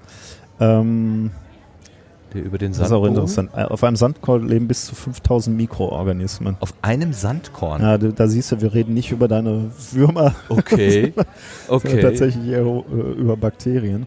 Aber hier ist eben ein, ein Roboter ähm, gezeigt, also ein Modell eines Roboters, der so ähnlich als Crawler am Meeresboden äh, entlang fährt und die Struktur aufnimmt mit Lasern, um beispielsweise so äh, Wellen und Unebenheiten am Meeresboden aufzuzeichnen, weil man darüber lernen kann, äh, wie Strömungen äh, über den Meeresboden ähm, fließt. Das ist der Und- Lancelot. Ein Mini-Roboter. Hattest du gerade schon gedrückt hier? Äh, nee, Ich dachte, hab ich du kannst ja nicht an Knöpfen vorbeigehen, sagtest du jedenfalls letztes Jahr. Ich drücke auch gerne. Auch guck mal, dann geht hier Ja, Licht an. Licht an. Ah. Fährt er nur, wenn ich Licht anmache, oder? Nee, der untersucht gerade, ne? Ah, hier, guck mal, hier fährt Ja, er dann jetzt gerade seinen Laser da aus und können wir das ähm, schon sehen? Nee, wir sehen uns. ja doch, wir sehen uns hier, ne? Guck, hier bin ich jetzt im Bild. Ja. Da winke ich dir jetzt zu, weil der Crawler auch eine Videokamera dabei hat und äh, ein wenig. Achso, wenn du äh, jetzt ein Seeungeheuer wärst, dann würde genau, ich dann dich. würde ich jetzt äh, hier so auftauchen und würde dir Angst machen. Kannst du ein bisschen tiefer? Super, ich mache jetzt mal ein Bild. Genau. Super. Okay, also mit solchen Unterwasserrobotern wird dann eben auch geforscht. Genau, und, und der, also er hat jetzt auch noch so einen kleinen Sen Sensor, mit dem er in den Sandboden eindringt, um beispielsweise die, äh, den Sauerstoffgehalt äh, zu messen im Meeresboden, um, um so eben ähm, ja, den Lebensraum Ah. zu analysieren. Aber der fährt nicht autonom, ne? Der wird doch irgendwo gesteuert. oder? Also Lancelot vermutlich, ne? Also obwohl vielleicht sollte man dieses äh, Modell nicht so weit interpretieren, dass man sagt. Es ist aus Lego. Ich glaube, Ja, dies hier es ist eine jetzt freie, Lego. eine freie äh, Ja, ich wollte gerade sagen, er hängt an Kabeln, die nach Mhm. oben gehen und ich dachte, vielleicht äh, wäre das auch noch, äh, ähm, wäre das in Wirklichkeit eben auch so, aber das weiß ich nicht. Wissenschaftler setzen ihn von einem Forschungsschiff an einem langen Seil auf dem Meeresboden ab. Okay. Dort angekommen benutzt er einen Laser und schaut den Boden ganz genau an. Jo. Das war Lancelot, der Ritter. Ritter Lancelot. Aber anders geschrieben, ne? Äh, La Lanzalot. Ach so, Lan- Lancer. Lancelot. Lancelot. Lancelot. So, wir sind immer noch im Bereich Küste. Oh, das Achso, wir sind hin und her gesprungen. Auf der linken Seite des, des Raums. Hast du übrigens beim, beim Herkommen das Frachtschiff gesehen, was direkt im Nebenan liegt, mit Äh, ja, offenem? ja. Mit, off- da da habe ich gedacht, guck mal, in diesem Bauch, Mhm. äh, vergleichbarem Bauch, bist du jetzt gleich, gleich drin. Stimmt, Ähm, ja, habe ich die Lage, so- also das Ja, Schiff ja, liegt stimmt. dieses Jahr anders. Ähm, es lag letztes Jahr im Innenhafen in Duisburg, relativ publikumsnah. Jetzt liegt es mehr so am, hier ist Museumshafen, glaube ich. Also zwischen anderen Güterschiffen so ein bisschen versteckter, aber es ist richtig voll. Also es, äh, die Duisburger finden das auch so, finde ich. so, äh, eine, äh, eine Station, wo wir, äh, die, die heißt Aufatmen in der Ach, Ostsee. da geht es um diese Strömungen, die aus der Nordsee in die Ostsee äh, relativ selten, aber Mhm, sehr, genau. sehr wichtig äh, ein. Warum wichtig, weißt du das? Weil sie Sauerstoff mit Ja, genau, ja. Die, das das Meerwasser in, in der Nordsee ist offensichtlich salziger ähm, und ähm, sauerstoffhaltiger und, und das in der Ostsee nicht. Nee, warte mal, kann, dann habe ich es doch nicht ganz verstanden. Äh, salziger kann dann ja eigentlich gar nicht mehr sein. Ähm, Salzwassereinbruch nennt sich das Ganze, ja. ähm, je- jedenfalls, gen genau wie du gesagt hast, strömt dann offensichtlich die, äh, die, die sauerstoffhaltigere Wasser aus der Nordsee in die Ostsee. Und weil es aus irgendwelchen Gründen schwerer ist, ähm, aber dann müsste eigentlich, der, der, da, dann ist das Wasser in der Ostsee offensichtlich salzhaltiger und leichter. Ah nee, Salzwasser ist schwerer. Jetzt, jetzt habe ich es Macht wieder. doch Genau. Sinn, ne? Ja, ja, genau. so rum. Also Nordsee doch schwerer Wasser, salzhaltiger. Schiebt sich mehr- von unten rein. Schiebt sich äh, genau und, unter, die, unter das Wasser quasi in der Ostsee äh, und belüftet quasi die Ostsee von unten. Ähm, und das ist genau wie du sagst relativ selten, aber in diesen Phasen äh, atmet dann quasi die Ostsee auf und, und ermöglicht dann ähm, dort Leben, äh, beispielsweise für, äh, für den Dorsch, der eher so ähm, in der Tiefe lebt. Ähm, Ich wüsste ja gerne mal einen Grund dafür. Was sind Auslöser, falls man sowas schon sagen kann? Also- Sind es Winde oder? Also Winde glaube ich schon, ne? wenn, ich, äh, wenn, du- wenn du hier diese Animationen startest, aber da sind wir jetzt schon mittendrin, äh, dann scheinen als erstes Winde ähm, der Auslöser zu sein, dass überhaupt die Strömung in Richtung Ostsee geht. okay. Aber können, wir- können wir vielleicht nochmal, wenn wir jetzt draufdrücken, startet er glaube ich nochmal... Ah ne, jetzt sind wir noch bei Auswirkungen. Da sind so, verschiedene ähm, Stufen. Ne? Der Ausstrom, der Einstrom. Also dargestellt ist quasi das leere Becken der Ostsee. Das ist doch die- das leere Mhm, Becken der genau. Ostsee. Und Ich glaube, gezeigt wird dann im Wesentlichen, wie, wie das Wasser, wie das Wasser aus der. Ostsee, äh, aus der Nordsee in, in, in dieses Ostseebecken strömt. Ich muss mich mal gerade erstmal orientieren. Ist das denn eingenordet? Nee. Ja, einigermaßen. Ne? Hier, ist, hier ist die Windrose. Hier Ach ist doch, Nord. da. Äh, hier ist Dänemark. Äh, das ist die Ostseeküste und hier ist Schweden. Ah ja, jetzt, jetzt wird es langsam. Ah, okay. So, jetzt haben wir Wind von, Ja, jetzt äh, von genau. Ost. Äh, von Ost nach West. Äh, der, der sogenannte Ausstrom. Ich starte mal hier die 1. Was ist das? Starker Ostwind über mehrere Tage. Ah ja, da wird es beschrieben. Danke. Dann geht's Ausstrom von Ostseewasser über Belte und Sund.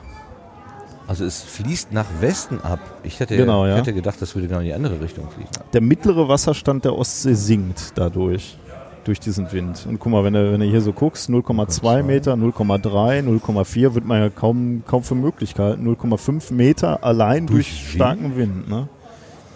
So, und jetzt kommt der nächste Punkt. Ne? Einstrom.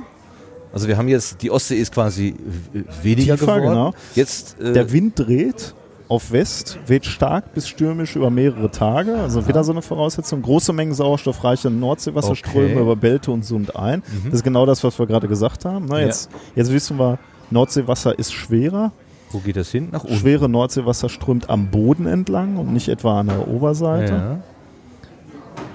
Und jetzt die Jetzt- Konsequenz. Jetzt kann man die Animation verstehen. Also was jetzt das Blau ist, ist das Nordseewasser, was in das Becken Mhm, der genau, Ostsee ja. sozusagen von Westen, also von links herein. Äh, Jetzt steigt der Wasserstand äh, in der Ostsee wieder. Jetzt sind wir einen halben Meter über normal quasi. Ja. Zunächst ist das link, der linke Bereich, der westliche Bereich mit Nordseewasser gefüllt. Und im, das braucht eine Weile, bis sich das dann im gesamten Ostseebecken ausgebreitet jetzt ist, es, jetzt ist es eigentlich egal, wie der Wind steht. Ne? Windunabhängig strömt Mhm. jetzt das schwere Salzwasser dem Bodengefälle folgend weiter und breitet sich erst im Arkona-Becken und dann im Bornholm-Becken aus. Also diese tiefen Senken in, in der Ostsee. Ja, da bleibt es dann erstmal drin liegen.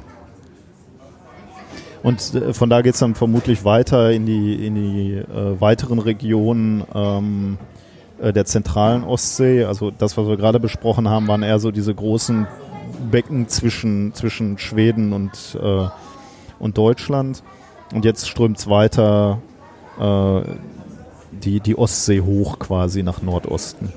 Wenn, wenn ausreichend Salz, Salzwasser vorhanden ist. Okay, also, also die auslösende Größe ist einmal der Wind von Osten, der das Ostseewasser rausdrückt. Erstmal Leer, Lärm ne, treibt. das, das ist quasi, ja. sozusagen ein Unterdruck Ja, schön, ja. und dann entsprechend äh, entsprechende äh, Winde, die sich gedreht haben und dann das äh, salzhaltige Nordseewasser reinschieben.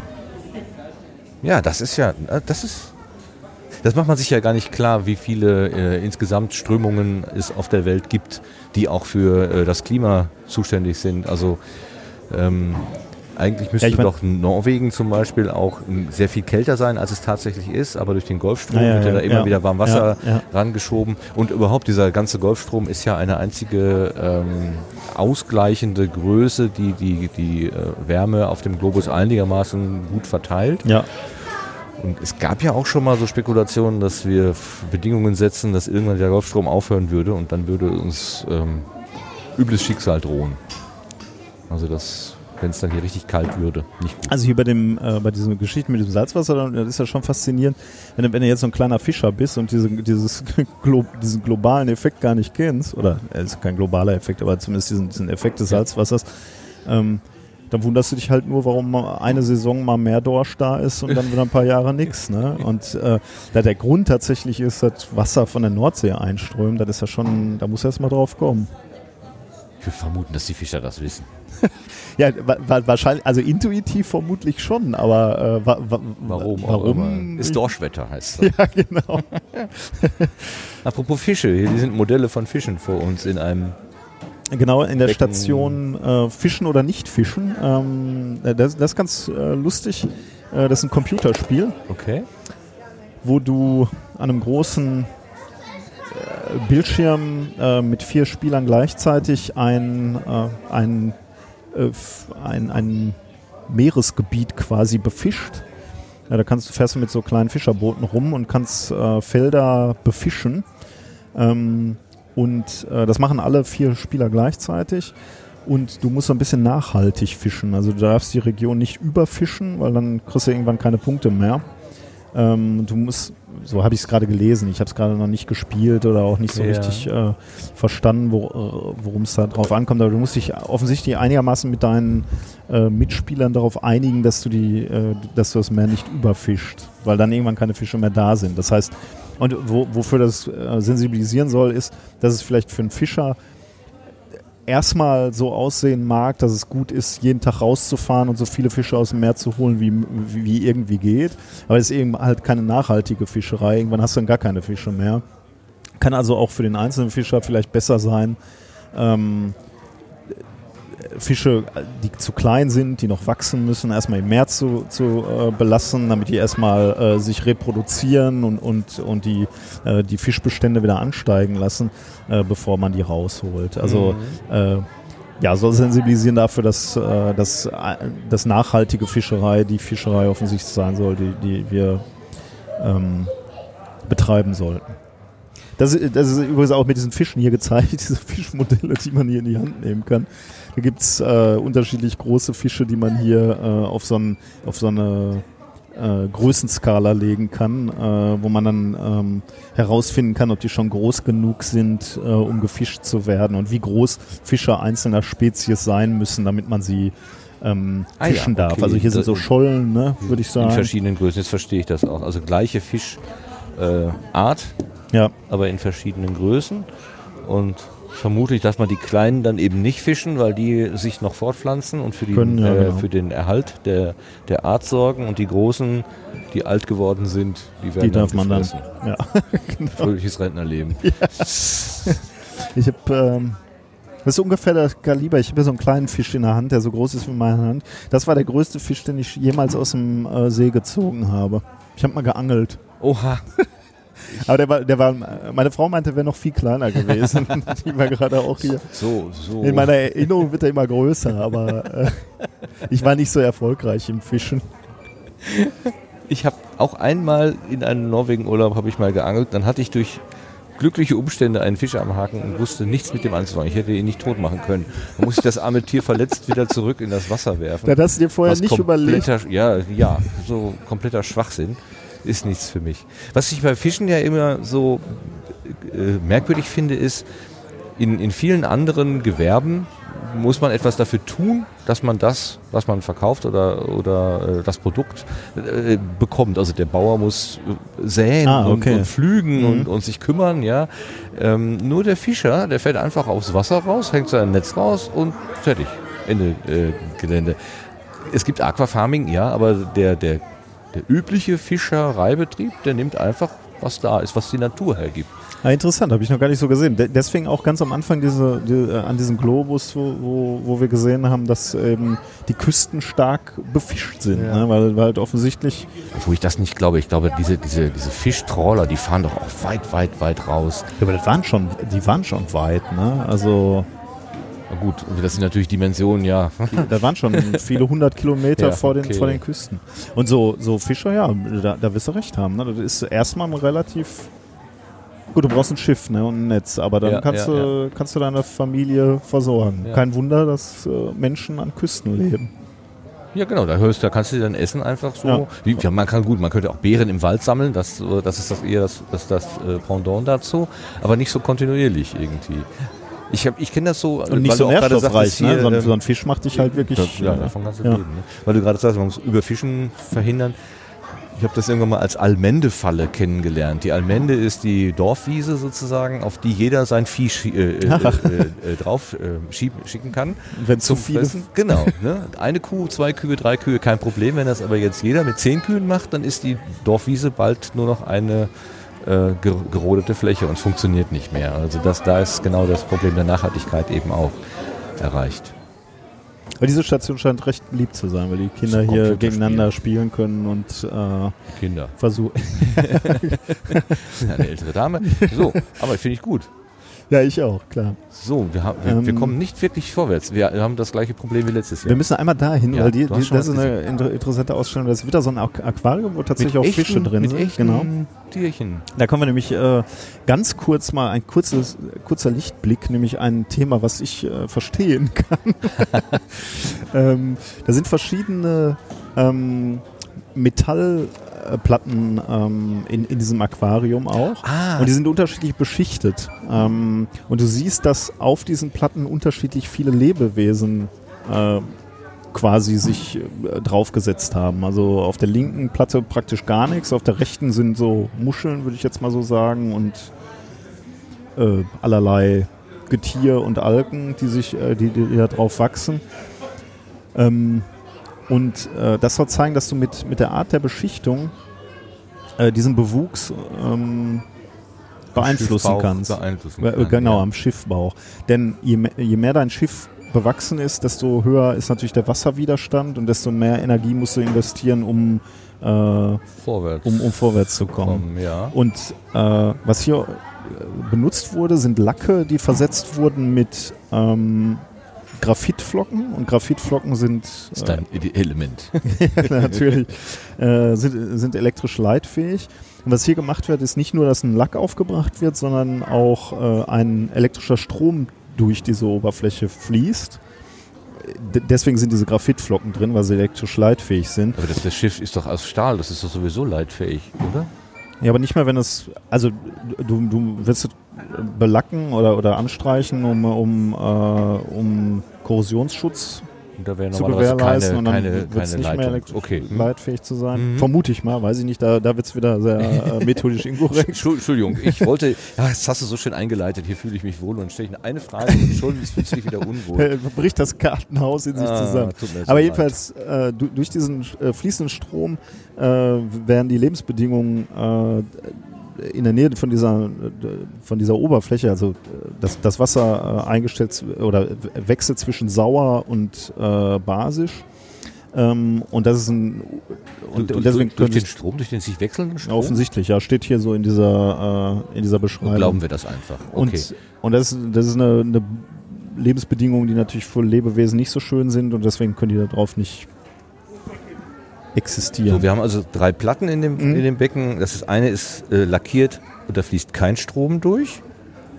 Ähm, Polyharnstofflack mit 45 Massenprozent Graphitflakes auf grundiertem Schiffsstahl. Bewuchs nach 16 Monaten in der Ostsee, Miesmuschel. So. Dann haben wir einen Lack Nummer 2, da ist ein Strom drin. Polyurethanlack mit 40 Massenprozent Graphitflakes auf grundiertem Schiffsstahl. Das ist jetzt Polyurea- Polyurethanlack und das ist Harnstofflack. Ob das jetzt was anderes ist? Was ist Äh, denn das weiß das, auch was sauber ist? Ne, Was, was haben Sie denn hier Da haben gemacht? sie noch mehr Graphitflocken drin ähm, und vermutlich äh, äh, fließt dann der Strom äh, noch etwas besser. Dieser eine Fisch, der hat, äh, hing auch vor einer Stunde schon genau an der gleichen Stelle. Ich, ich frage mich, ob der sich von dem Strom massieren lässt. Genau, es britzelt so schön an der Schwanzflosse.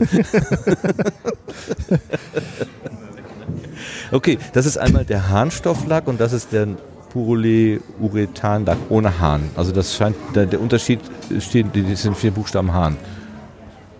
Okay, okay, okay. Aber äh, ja, interessant.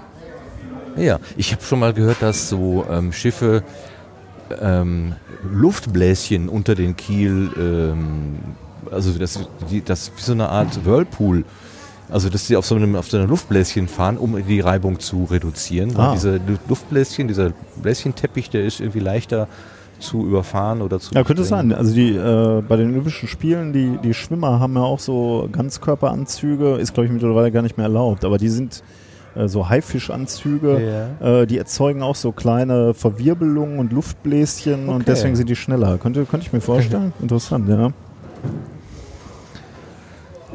Hier ist nochmal, Die Vorstellung, was äh, was so äh, transportiert wird mit, den- mit den Schiffen unterschiedlicher Jahrhunderte. Im 14. Jahrhundert die Kogge. Ah ja, das wird Ähm, das ganz kleine Modell da vorne sein genau, wahrscheinlich. Ne? Äh, die konnte, habe ich gerade gelesen, 80 Tonnen Ladung aufnehmen in Holzfässern. Und dann dazu Vergleich äh, Schiffe im 17. Jahrhundert, 19. Jahrhundert das Dampfschiff und schließlich im 20. Jahrhundert das Containerschiff. Und das ist hier auch als Größenmodell gezeigt. Da sieht man schon den Unterschied. Und dieses Containerschiff des 20. Jahrhunderts transportiert das 640-fache einer Bremer Kogge. Da kann man, da sieht man, wie wie, wie dieser Transport sich entwickelt Wobei ich vermute, hat. dass das noch nicht die, die größte Größe ist. Also das, die, die haben doch bis zu 8000 oder noch mehr Container auf, drauf. Das ist, was ich ja da noch faszinierender finde, gut, die, dass sie schwimmen können, ist das eine, aber ich verstehe auch nicht, wie die Art 180 in der Luft bleiben kann. Also ich, das, die Prinzipien sind mir Ja, klar, ja, aber klar. dass das trotzdem funktioniert. Aber die Logistik, ähm, die Mhm. dahinter steckt, also dass ich weiß, welche äh, Container ich in welchem Hafen ab, äh, Ja, Wahnsinn, ausladen ja. und vor allen Dingen müssen die ja dann so gelagert sein, dass, die, dass ich nicht erst alle anderen rauspulen muss. Also wenn ich meinen Koffer packe, dann habe ich grundsätzlich die Sachen, die ich brauche, immer unten. Und die, das sind Leute, die, Die wissen, was sie denen, tun, Die, ne? Genau, die wissen, was sie tun. Von denen könnte man das Kofferpacken lernen, auf jeden Fall. Oh, hier kommen wir, glaube ich, zu einem großen Problem. Müll im Meer. Ein Meer aus Plastik, genau. Also äh, verschiedene ähm, Produkte, also Plastik, also Müll äh, kann, man, kann man sagen. Und hier hast du so einen, so einen Barcode-Scanner. Okay. Äh, da kannst du auf die, auf die Produkte gehen. Also hier liegt beispielsweise eine Zeitung mit einem Barcode und den können wir jetzt mal scannen. Da wird oben angezeigt, wie lange äh, Zeit du oder wie lange dieses Produkt im Meer bleibt, bis es ähm, äh, zersetzt ist quasi. Die Zeitung braucht etwa sechs Wochen. Das hält sich ja, äh, geht ja einigermaßen. Nehmen wir mal hier diese Windel. Oh ja, eine Windel. Ein interessantes Thema. Äh, 450 Jahre. Ach, du ahnst es nicht. Das ist schon etwas länger, ne? Ups, ups. Nein, jetzt müssen wir ein bisschen gucken. Irgendwie bläst uns hier die Wir Klimaanlage ins Mikrofon. Im Strom, ne? Aber passt zu der Dramatik des, äh, Das ist viel schlimmer des geworden. Exponats, Ich genau. halte mal meine Mupfel, ich halte mal meine Mupfel ein bisschen. Äh, nehmen wir mal hier so eine, ähm, so eine Shampoo-Flasche. Die scanne ich mal. Äh, die ist auch etwa 450 Jahre im, im Meer, aber ich hatte gerade noch was Interessantes gefunden. Ich weiß nicht mehr, welche, welche das war. So eine, so eine Cola-Dose, Aluminiumdose. 200 Jahre. Okay. nochmal hier den 50 Jahre aufgeschäumter Plastikbecher. Also das war fr früher noch so Burger und so Mhm. drin äh, äh, verkauft wurden. Plastikflasche hatten wir schon. Milchtüte. Drei Monate. Oh, geht ja. Das ist, das ist faszinierend. Das ist der übliche Tetrapack und der ist ja sehr, sehr umstritten. Aber ich habe auch von den Tetrapack schon sehr unterschiedliche Dinge gehört, dass sie sich nämlich tatsächlich gar nicht so schlecht in der Ökobilanz geben. Und wenn ich das jetzt hier auf der Skala sehe, gegen eine Einwegwindel, ist ja so ein Tetrapack wirklich Äh, ein kalter Pups. im, Im Nu weg. Was ist denn das Schlimmste? Kosmetik ich mit hatte da- Mikroplastikanteilen. Siehst du das hier irgendwo? Kann man. Äh, wo muss ich da denn Nee. scannen? Siehst du auch Ich nicht, ne? keine. Weil ich hatte gerade noch was gefunden, äh, wo stand quasi unbegrenzt. Hier Äh, die Tüte nie- da, die. Ja, die hat. Ja, ein bis 20 Jahre, das geht ja noch. Ja, aber es hat doch keiner was aus der. aber sonst ist hier nichts mehr, ne? Hat jemand ein, ein, äh, Exponat geklaut, aus, aber nicht aus der, aus der, mit einer Glasplatte versehenen. Und das, das Faszinierende ist, äh, und das, das wird hier auch erklärt, diese, ähm, diese, äh, äh, diese Produkte werden ja, also nehmen wir hier dieses aufgeschäumte, diese Plastikbecher oder so, die werden zwar kleiner zermahlen in, im Meer, aber die werden halt nicht aufgelöst. Das heißt, all diese, äh, da- das Material selbst findet sich eben irgendwo im Meer und, und da gibt es diese, diese Strudel, diese großen, äh, wie heißt der eine, heißt äh, Great Pacific Garbage Patch, also diese, diese, diese Gebiete, die groß wie ganze Kontinente sein können, ähm, wo sich diese, ähm, wo sich dieser gesamte Müll dann eben sammelt im Meer. Weil die Strömung eben so ist, Ja. dass, da, dass, äh, dass alles da hinströmt. Aber wie kommt denn überhaupt der Dreck ins Meer? Ich meine,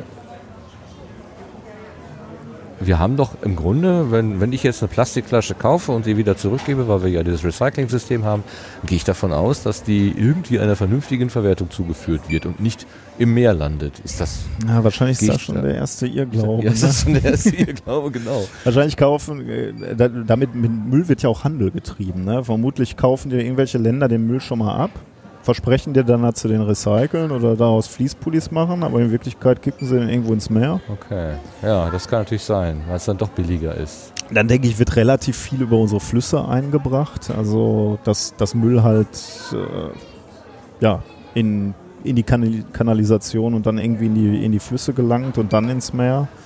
Und äh, wahrscheinlich ge geht von Deutschland da jetzt nicht so viel aus, aber denk mal an äh, Entwicklungsländer, die kehren, scheren sich wahrscheinlich.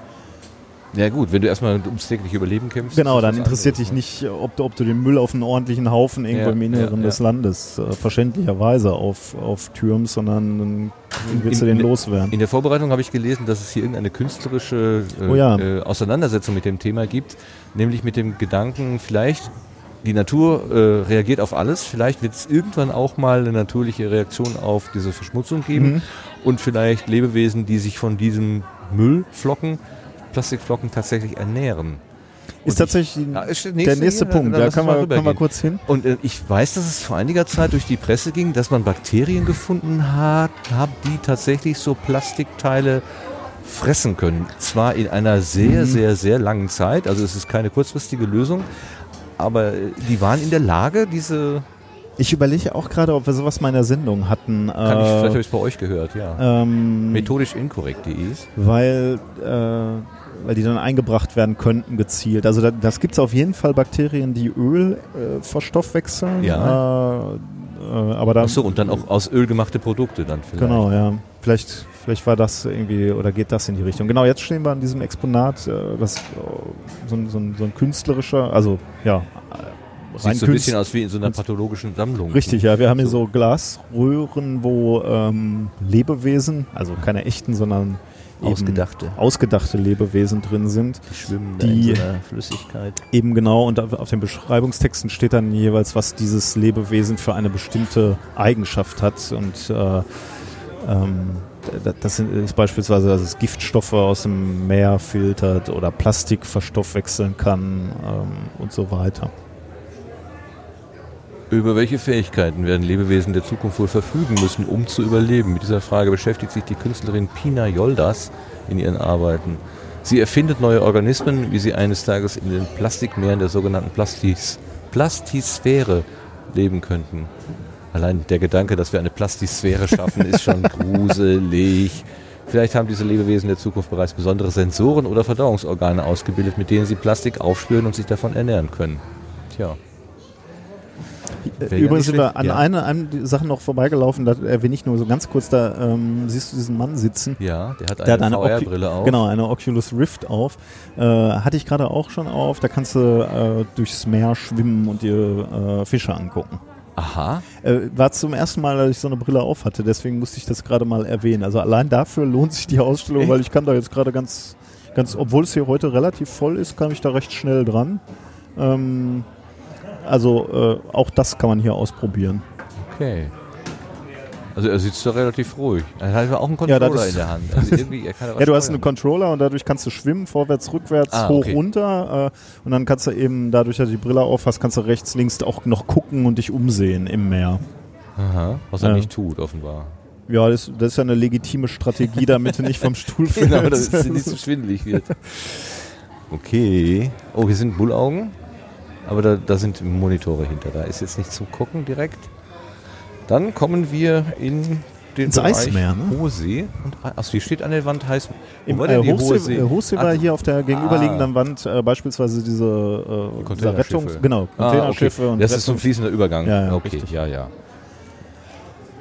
Ähm, Im Eismeer. So, jetzt sind wir natürlich gespannt auf deine Geschichte. Warum heißt du Icewalker 1974? Ja, hast, du nicht, hast du nicht vergessen. Nein. äh, es, es gab mal, also 1974 einfach nur, weil Icewalk be- bereits weg war. Und ähm, es gab mal eine, ähm, eine äh, Polarexpedition, die hieß Icewalk. Also äh, da sind ähm, da sind Menschen eben zum, zum äh, Nordpol gelaufen. Ähm, und da war da war ein Deutscher beteiligt, äh, der nachher mit äh, Reinhold Messner auch äh, zum Südpol im gleichen Jahr noch gelaufen ist. Und ich, ich glaube, ich, jetzt, jetzt hau ich natürlich alles durcheinander. Arvid Fuchs übrigens war der, derjenige. Ähm, und äh, ich glaube, er war zu dem Zeitpunkt, war irgendein Rekord, der erste, der in, in einem Jahr beide Pole erlaufen hat oder irgendwie so weiter. Also äh, ich, ich weiß es nicht mehr so genau, aber da, das war irgendein ein, äh, ein Rekord quasi. Und ich fand diese Expedition, diese Icewalk-Expedition sehr, sehr spannend. Äh, naja, gut, und äh, dann habe ich mich eine Zeit lang äh, so genannt im, äh, äh, äh, im in Computerspielen und äh, das ist irgendwie geblieben quasi. Nee. Das ist der Grund. Wärst du denn gerne mitgegangen damals? Ich habe, äh, also ich hatte schon immer, äh, das lag aber allerdings weniger an der Faszination für äh, fürs Meer oder für die Pole, sondern mehr mehr an, an der Faszination für Ausdauerleistungen. Also ich fand diese diese Entdecker äh, Scott und Amundsen, die in diese in diese Eiswüste gelaufen sind, um diesen völlig abstrakten Punkt zu erreichen, da ist ja nichts zu finden. Ne? Aber äh, dahin zu gehen, äh, über Wochen und Monate zu laufen durch diese Eiswüste, fand ich extrem faszinierend, wozu der menschliche Körper und menschliche Geist in der Lage ist, wenn er sich nur dieses Ziel setzt. Also ich ma- mag diese, diese extremen Orte äh, auf der Erde, die, die, höchsten Berge mag ich, die, äh, aber auch diese, diese virtuellen Punkte in, einer, in diesen Eiswüsten, ähm, dass Menschen halt sich motivieren können, da durchzulaufen, äh, fand ich extrem spannend. Ich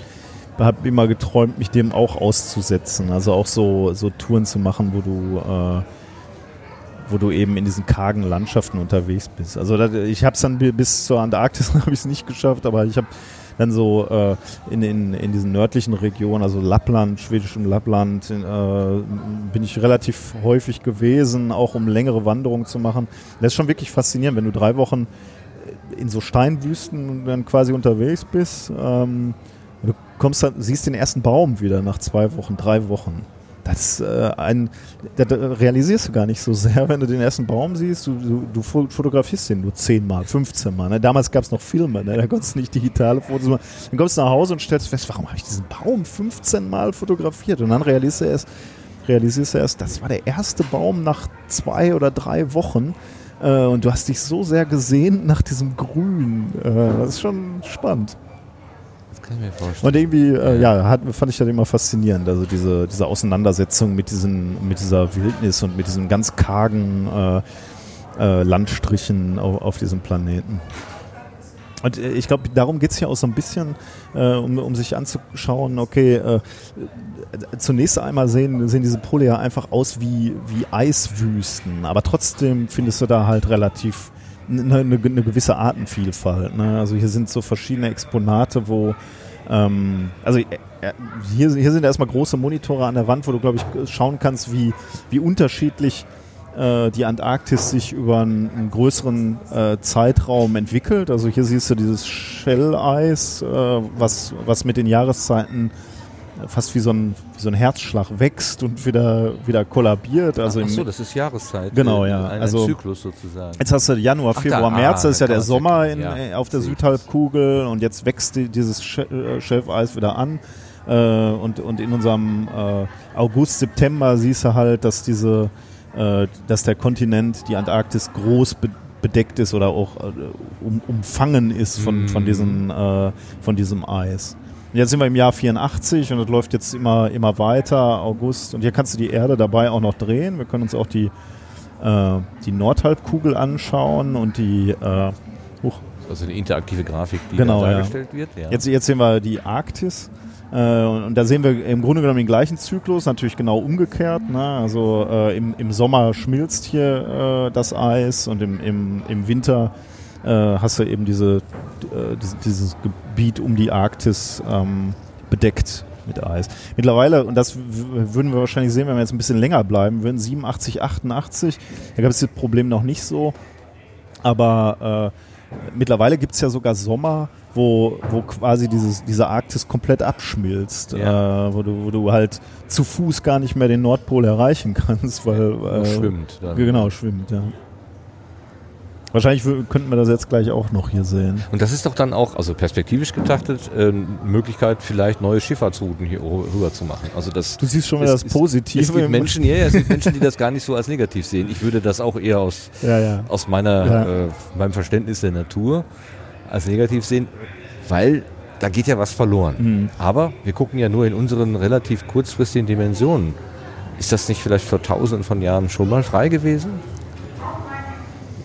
Was, was, äh, was beklagen wir da jetzt? Ich, ne, also ist ein bisschen die Frage, ähm, äh, wollen wir nur den Zustand konservieren, den wir sozusagen in den letzten 100 Jahren kennengelernt haben und was sind 100 Jahre auf der Zeituhr der, der Welt äh, wiederum ja gut nichts. Äh, also in, in, gewisser Weise haben wir natürlich schon Interesse daran äh, dass das Ökosystem sich nicht zu schnell ändert ne? also und wenn, wenn du dir jetzt diese, diese Klimadaten anguckst die wir da gerade an den frühen Stationen äh, uns angesehen haben dann siehst du natürlich dass sich in den letzten 10, 20, 100 Jahren schon relativ viel getan hat. Okay, ja, das, äh, das willst du natürlich nicht. Ne? Also ein, ein, Ökosystem, was, was einen schnellen Wechsel unterlaufen hat äh, oder unterlaufen ist, äh, das kann, kann zu Problemen führen.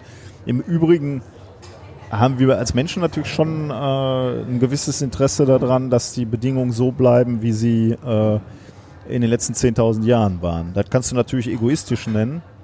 Äh, auf der anderen Seite ist das halt die Grundlage unserer Existenz. Von daher ähm, sehe ich eine gewisse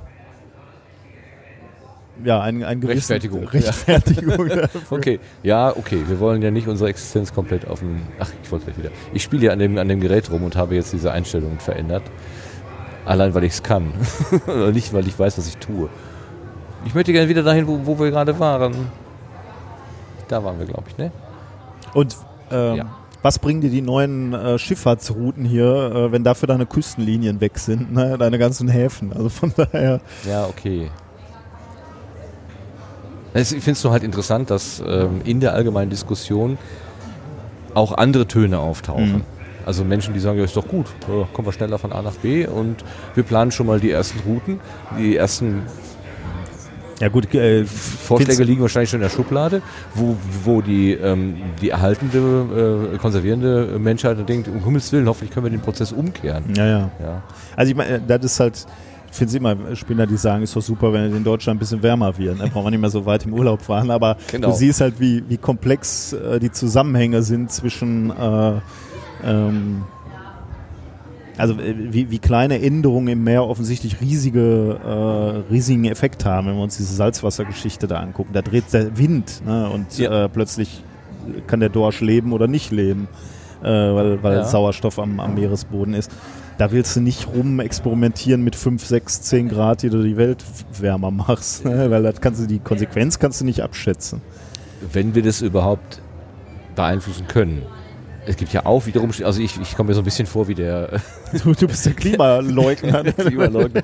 Also es gibt ja tatsächlich auch ähm, Stimmen, die sagen, den Einfluss, den äh, der, der sozusagen dargestellt wird, also dass man jetzt durch politische Aktionen äh, sagen kann, wir haben, halten jetzt ein 2 Grad Klimaziel ein oder so, das ist ohnehin alles ähm, ja, vergebene, vergebene Mühe. Es kommt, wie es kommt.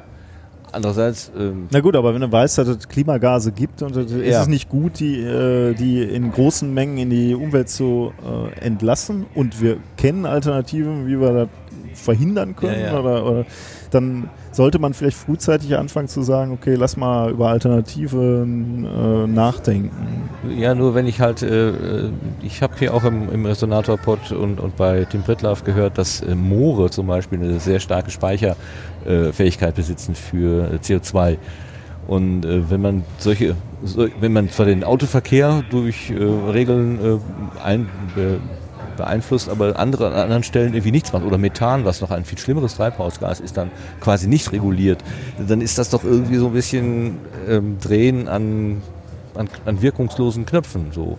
Dass die Diskussion grundsätzlich geführt wird, ist ja okay, aber Ja gut, aber das ein schreit ja nur, aber das schreit ja nur nach mehr Forschung Ja, und wir wollen mehr verstehen und, und dann an den richtigen Knöpfen drehen. Ne? Äh, also jetzt nur zu sagen, äh, dann lassen wir es bleiben. Dann, dann lassen wir es bleiben und die Autos dürfen erstmal weitermachen, bis wir, bis wir wirklich wissen, ob die Autos schuld sind. Kann ja eigentlich auch nicht so die Lösung sein. Zum, zumal es Alternativen gibt. Ne? Also, äh, ja, aber mehr Forschung. Können wir an diesem. Mehr und Meeresforschung. Oder mehr Meeresforschung. Genau.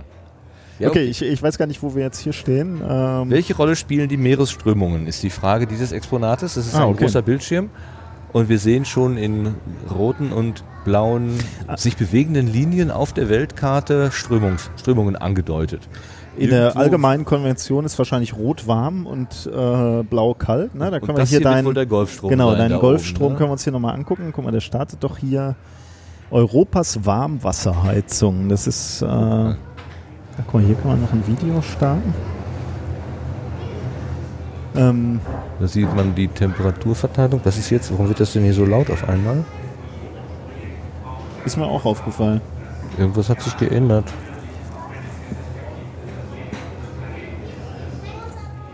Irgendwas hat sich geändert. Ich glaube, ich Aber bin ich- ans Rädchen gekommen, meines Mikrofons. Okay. Okay. Äh, ja, also äh, viel, viel Globale mehr. Ströme. Also hier, hier kann man sich verschiedene Strömungen sich anschauen und, und gucken, äh, wie, wie diese Warmwasserströmungen äh, das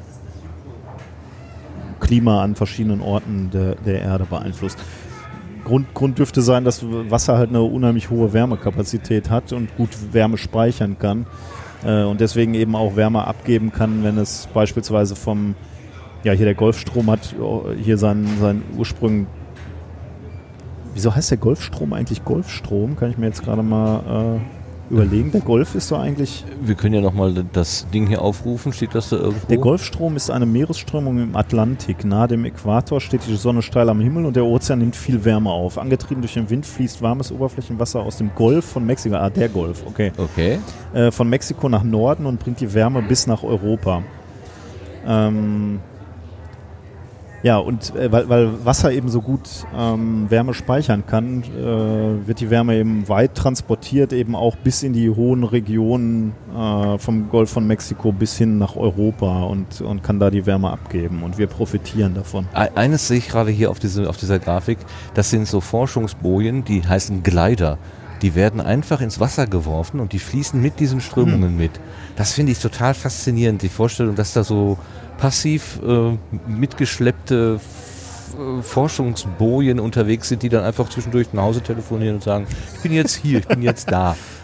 Ja, das ist wahrscheinlich spannend, ne? wenn du da morgens zur Arbeit kommst und bist äh, verantwortlich für diese Gleiter, zu gucken, wo deine wo Gleiter gerade sind. Da ist doch mal vor einigen Jahren ist doch mal irgendwie so ein Container mit, mit Gummienten äh, über Bord gegangen und dann hat man die doch an verschiedenen Stellen wiedergefunden. Ne?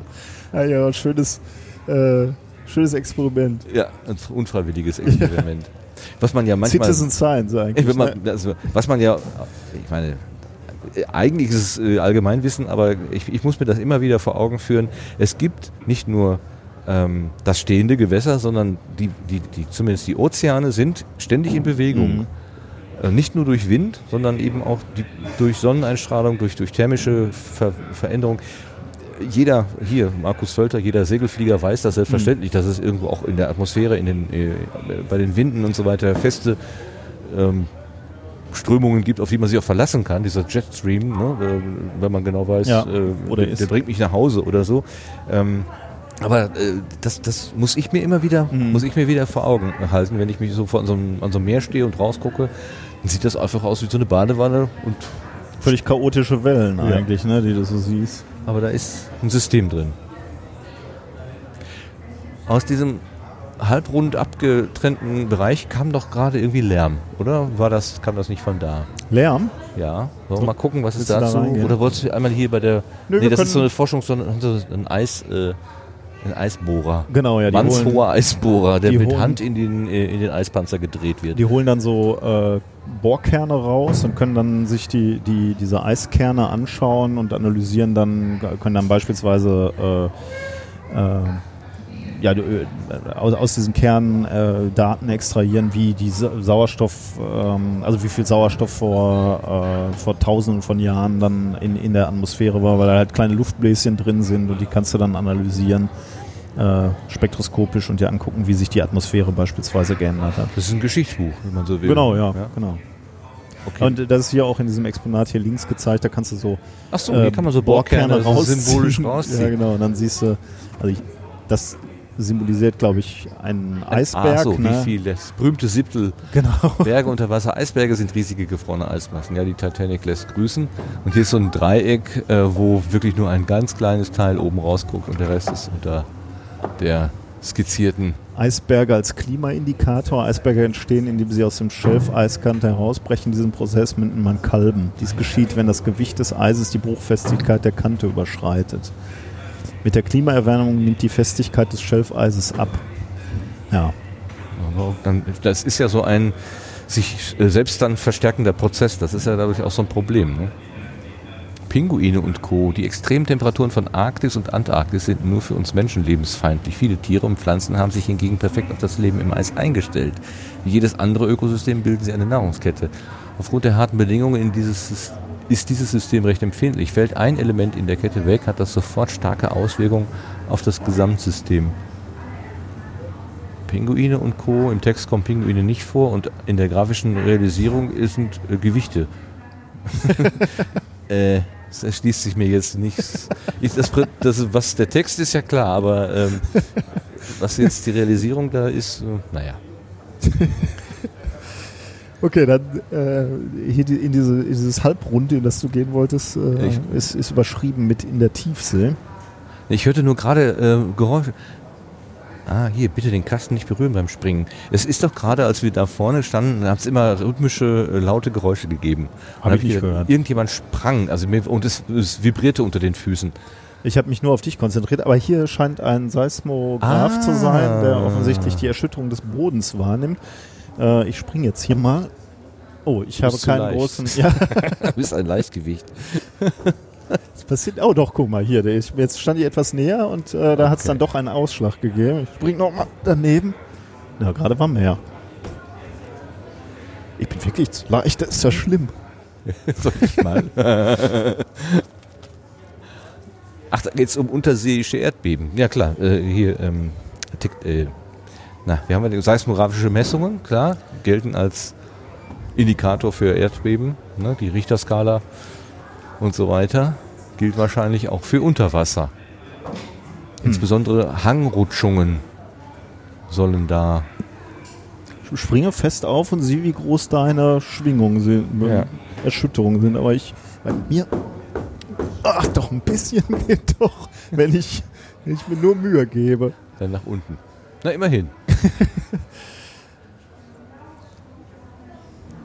ja, also ähm, ich hatte in der Vorbereitung gelesen, dass das eben Hangrutschungen sind. mh, da, wo ja im Prinzip das, dass der, der Kontinent zu Ende ist und das ins Wasser übergeht, das sind halt steile, Mhm. steile Flanken, Abbrüche ja. und da kann es durchaus sein, dass da auch mal größere Mengen Material abbrechen. Also wie so eine Lawine dann, nur unter. Richtig. äh, und das unter kann Meer. zu Tsunamis führen. Ah, also ja. die Gefahr ist nicht äh, ganz von der Hand zu weisen.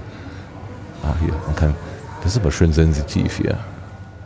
Ich finde ja diese ähm, Martin dreht hier an so einem, äh, also ein Globus. Ne? einem Globus rum. Also an einem virtuellen auf einem Bildschirm. Ja. Hier, hier, also diese. Das ist doch jetzt hier. Ist das Norwegen oder was? Nee, Ja, nee, hier sind wir schon wieder in. Meine Güte, äh, wo bin ich denn? Ich mach mal eben, hier ist Asien, ne? China. Äh, gehen wir mal nach Europa. Europa. Ah, guck mal, da haben wir, Ah, da gibt es nur wenig, was uns sorgen muss. Also da sind keine. Also was sind diese Punkte? Sind äh, historische Tsunamis. Ah, guck mal, da gab es dann doch ein paar hier, ne? In der Ecke. Ähm, Röhr Valley. Ein Erdbeben. Aha. 1640. Weil es halt alles. Ich zoome mal etwas ran. Haben wir da? 1792 in der Nordsee. Holland. Ursache unbekannt. Dann machen wir nach hier. Süddeutschland. Lake, Lake Brienz. Brienz in, in der Schweiz. Guck mal. Wellenhöhe 0,5. Dadurch, dass da wohl ein Erdbeben war, gab es dann offensichtlich einen. Oder zumindest ein Hangrutsch unter, Oder- unter, ja, ja. unter Wasser Ja. sozusagen. Es hat aber keine Todesopfer gegeben. möglichen Aber an anderen. Stellen ist das schon. Ach hier, wir können wählen zwischen Erdbeben, Rutschung, Vulkan Ah. und andere. Rutschung, dann machen wir mal Rutschung. Ja, dann gab es ja wahrscheinlich bei uns nicht so viele, oder? Da ist ja nicht so ein. Hier gibt es ja keinen Hang. Da ist. Irgendwo in England. Plymouth. Plymouth. Eine 0,4 Rutschung. Meter. Gehen wir mal dahin, wo wirklich, wo die Musik spielt. Hier Asien. Das ist aber wirklich schön hier, ne? Mit dem. Das ist so, das ist so richtig schön schnell reagiert. Also das. Ach, guck mal hier. Kann man die auch anklicken?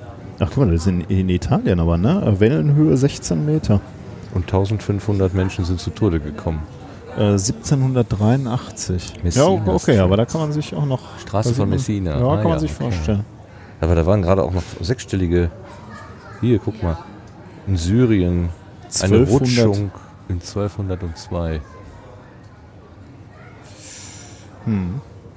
30.000 Todes, aber das können ja jetzt eigentlich nur geschätzt sein. aber hier. Oh, das ist aber sehr genau, ne? 11.453 Todesopfer. Aber wohl 1815. Ja, haben wir Okay, schon, ja. ja, vielleicht schon. Was sind wir hier? Also wir, wir gucken nach den Todes. Wir, wir sind hier äh, Katastrophentouristen. Auch nicht gut. Das Ereignis mit den meisten Toten interessiert uns hier plötzlich. Aber grundsätzlich, diese Gefahren bestehen und es gibt eben ähm, Messmethoden hier durch Seismographen, die das irgendwie ein bisschen versuchen abzufangen. Oh, in der Tiefsee. Da wir hatten ja gerade schon von, Lebenswesen, von äh, ne? komischen Lebewesen gesprochen. Die willst du sehen. Da sind, Entschuldigung, deswegen ist es hier auch so schummrig, weil es wahrscheinlich die äh, Dunkelheit in der, äh, in Tiefsee der Tiefsee darstellen darstellen soll, ja. soll, wo ja eigentlich nicht kein, kein Sonnenlicht hinkommt. Und trotzdem spielt aber wohl Licht eine Rolle. Ähm, zur Kommunikation, also, die, also das habe ich zumindest von der Frau Boetius gehört, Boetius gehört, dass äh, die, in der Tiefsee die Tiere über Licht auch kommunizieren, beziehungsweise äh, dadurch ähm, ähm, Angel, also fangen. Es gibt ja diesen, diesen Mhm. Anglerfisch, der, Der- der so ein Lämpchen vor Laternenfisch, sich- genau, richtig. Ne? Äh, Und der äh, zeigt den potenziellen Opfern erstmal sein Lämpchen und die kommen dann dahin und dann frisst er sie auf. Wir haben hier äh, einerseits so ein paar Exponate in Öl, also wieder wie so in dem ähm, Ist das Öl oder ist das Alkohol? Form- Formalin oder, oder also, nee, Formalin war das früher. Inzwischen gibt es ja, glaube ich, so weniger, weniger toxische Geschichten. Aber wir haben hier auch einen Videobeitrag. Ich vermute, das ist von so einem Forschungsroboter, der über den Boden fährt, so wie wir den vorhin so Ja. gehabt haben. Wir sehen da also Fische. Die sehen jetzt nicht spektakulär fremdartig aus. Ja, aber gerade war so ein Fisch, da stand noch nicht identifizierter Meeresbodenbewohner. Der guckt da auch ein bisschen traurig. kennt, mich kennt noch keiner. Lass uns einmal hier schauen. Weichkoralle haben wir hier. Tiefwasser, Auster. Hinten ist eine riesen, Riesenkrabbe.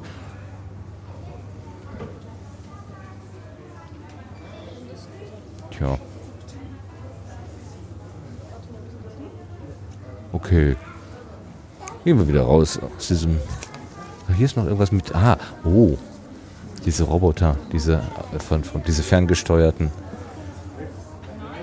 Also so, so doof das ja auch ist, äh, aber diese Unterwasser ähm, Rohrverlegung zum Beispiel oder wenn sie Unterwasser-Bohr-Dinger machen oder damals war ja Brand Spa, Mhm. nee, das war- das war nicht Brand Spa, das war diese, ähm, dieses Loch da, ähm, was die Amerikaner nicht zugekriegt haben, wo, wo lange Zeit aus dem, aus dem Ja, Golf von ja. Mexiko Ja, ähm, da äh, Öl ausgetreten ist und dann zu sehen, wie da mit diesen Gerätschaften versucht wurde zu hantieren, die haben das ja teilweise live übertragen. Also das hat mich total beeindruckt, wie das geht. Also dass das überhaupt so, so steuerbar ist, diese ganze Unterwassertechnik. Aber die macht eben auch sehr viel kaputt, das ist schon ganz klar. Was ist hier für ein Roboter? Das wär- sieht so aus, als wären da einfach nur Ketten über den Meeresboden gezogen. Und wenn man jetzt nicht. Äh, Vielleicht soll der was glätten, so. Obwohl, das, guck mal, das sind doch eher Forschungs... Das Ja, ja. Diese, diese, diese Raucher, wenn, dann soll sich da Smoker. wahrscheinlich was dran verfangen, Verfangen, und äh, das holst du dann nach oben. Ja, dieser, dieser Greifer, genau. Ja, das ist nicht Technik, das ist Forschung hier. Hier ist es beschrieben. Danke. Wie erkunden Forscher den Meeresboden? Welche Geräte helfen ihnen dabei? Okay, wir haben dann hier verschiedene ähm, Tauchgeräte. Dann, sag mir doch mal die Nummer 4. Die Nummer 4. Das ist, wird über den Meeresboden gezogen und sammelt dabei Tonnen von Gesteinsmaterial. Hm. Am Multifunktionsträger 5 befinden sich hier Einsatz ganz unterschiedliche Geräte. Ah, 5 ist er hier, diese, so eine, wie so eine Plattform. Was? Der Mufuti, der Multifunktionstisch. Schönen Gruß in die DDR. Aber der, also der kann, das, der sammelt dann die Gesteine ein, Mhm. offenbar. Ach, das ist ein. Vorne ist er offen und hinten, das ist Ah, quasi der okay. Einkaufssack. Das ist wie, Ja. so eine, wie so eine gehäkelte Einkaufstasche aus Ketten. So, jetzt haben wir es. Ja, es ist schon spannend. Das sind diese Smoker. Ja, Mangan ist ja auch so ein, so ein Ding, was erforscht wird, weil das ja möglicherweise ein Energieträger von morgen sein könnte. Es scheinen sehr, sehr große Vorräte irgendwie unter, der, ähm, unter dem Wasser zu sein. Aber ich habe auch gehört, ähm, die, die Stellen, die vor vielen Jahren schon mal beprobt worden sind, indem man da einfach mal mit so einem Staubsauger durchgeht, also die sind heute noch nackt und kahl. Ah, okay. Also die Regeneration ähm, ist quasi null mit, mit, Also mit zumindest- menschlichen Zeiträumen überhaupt nicht zu messen. Deswegen ist es sehr, sehr fraglich, ob man da so eingreifen sollte Okay. oder nicht.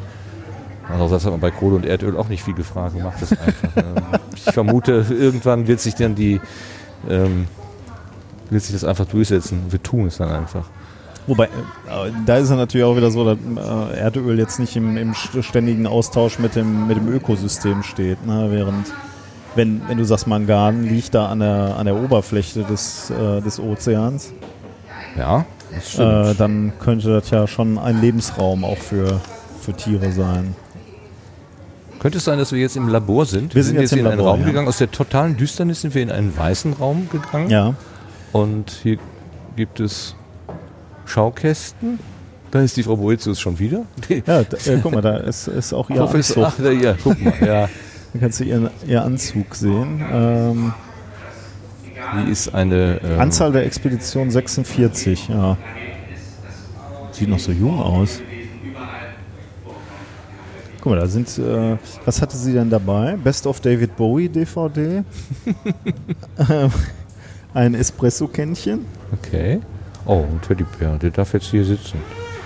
Und dicke und Stiefel. Literatur, dicke Stiefel und eine, eine, ähm, ein Anorak, quasi ein wärmender Anorak, der mit dem Aufnäher der Alfred des Alfred Wegener Instituts. Das kann nicht alles gewesen sein, denn Ja, im, im, im. Resonator-Podcast beklagt sie die, äh, die, die, also dass die Schränke so klein sind auf dem Schiff. da hatte man gerne so viel dabei. Hier- sie hatte auch Plastikblumen dabei. Wahrscheinlich aus dem gleichen Grund, warum ich gesagt habe, warum ich so fasziniert bin für diese Eiswüste. Das ist ja. Äh, und sie, sie war, war Profi genug, um zu sagen, dann nehme ich mir halt ein Plastikblümchen mit, um ein wenig Farbe zu sehen. Okay, bei der 46. weiß man dann auch, was Ja. fehlt. Genau. Kaffee, guter Kaffee, eine bunte Hose. Die Entdeckung der Tiefsee. Ach ja, ihr eigenes Buch, was sie übrigens mit ihrem Vater geschrieben hat. Wenn ich, da- also der Henning Boetius ist, soweit ich es verstanden habe, ihr Vater.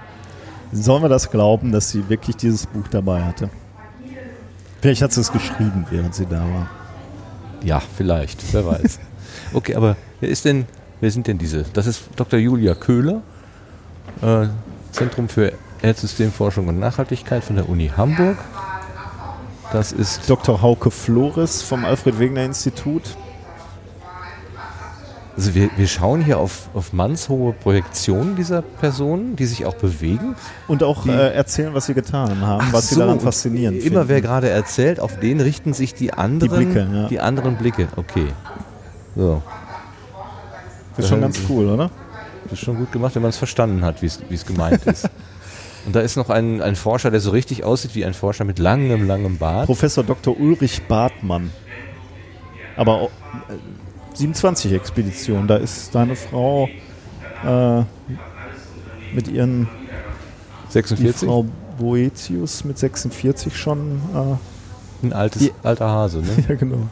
So, was hat er dabei? Eine Tasse, ein paar, nee, die Fotos werden wahrscheinlich nur Ja, ich, ich, ich bin mir gar nicht ganz so sicher, ob es bedeuten soll, äh, was sie dabei hatten, aber was wahrscheinlich so ein bisschen repräsentiert, was sie gearbeitet haben und was. Äh.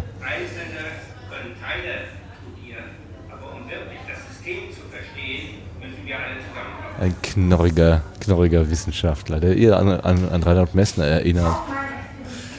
Ja, aber es sind auch verschiedene Generationen wahrscheinlich, ne? Das sind doch die ganz Jungen da hinten. ja, ja, ja. Also so wie Wissenschaft ja auch sich entwickelt.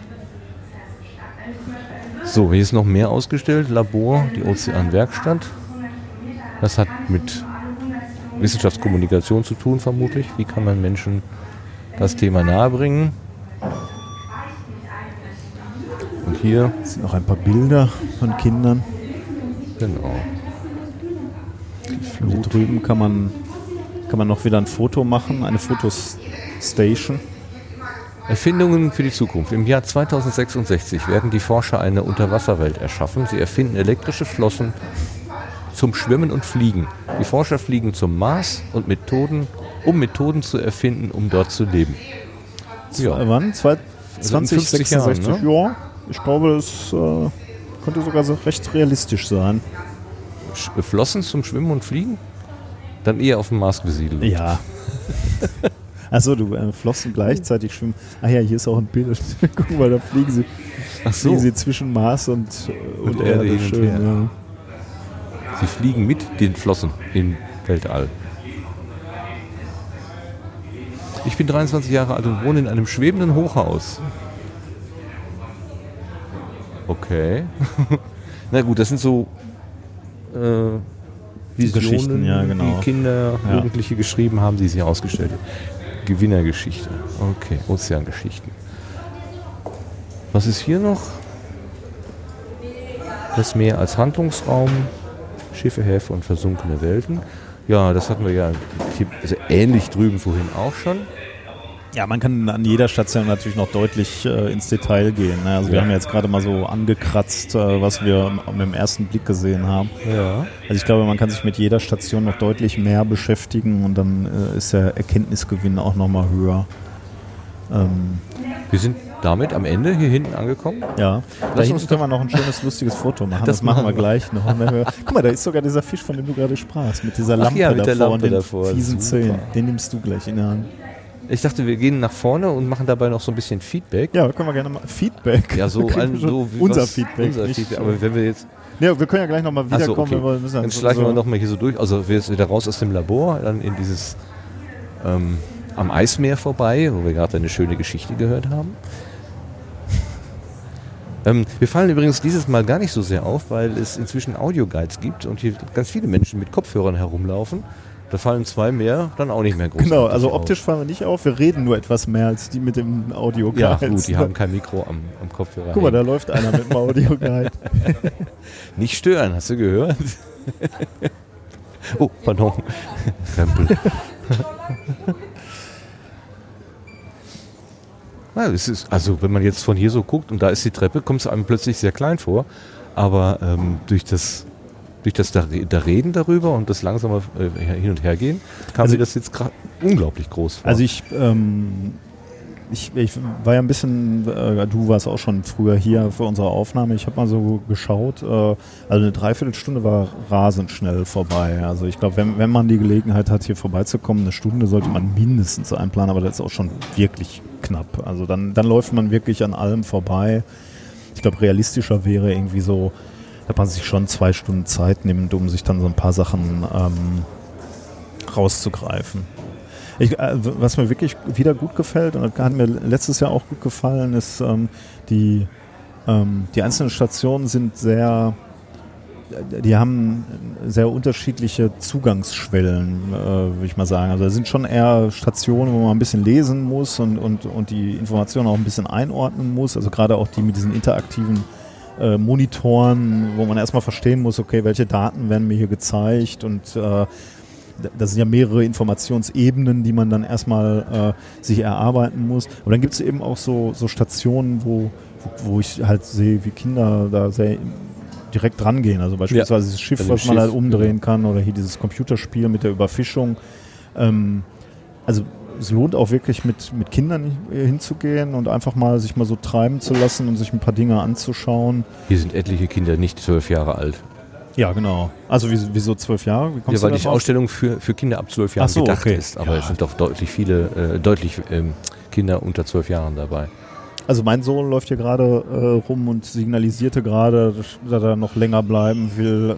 Äh, also von daher, ähm, der scheint Spaß zu haben. Der hatte jetzt aber auch einen Audioguide auf den Ohren, weil das, das, das geht ja, hast du ja gerade schon erwähnt, also kannst du offensichtlich auch ausleihen und wird dann äh, ein bisschen durchgeführt. Vermutlich äh, mit mehr Inhalt, als wenn man uns hört. Aber wir sind ja nur so die, wir wollen ja nur Appetit machen. Ne? Richtig, ne? Unseren, unseren persönlichen gefärbten Blick auf die Welt.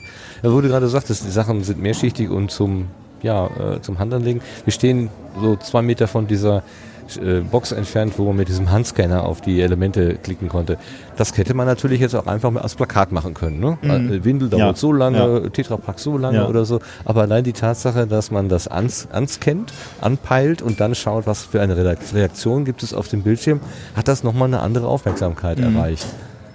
Mit, so, Ja. mit sowas relativ Simplen. Also Ja. es ist jetzt nicht, nicht kompliziert, aber es ist wirklich so ähm, ja, näher dran. Und ich sehe, die Leute diskutieren dann plötzlich auch, ob sie jetzt den Inhalt besprechen oder wo sie gleich Kaffee trinken gehen. Das ist sei denn mal dahingestellt. Aber es ist Ähm, wirklich auch, äh, wenn ich hier nochmal so durchgehe, ist so wirklich edel, die Ausstellung. Ne? Also wenn du dir anguckst, äh, also man könnte sich ja vorstellen, okay, hier ist so eine wechselnde Ausstellung, die alle Jahr oder alle zwei Jahre äh, neu aufgesetzt wird.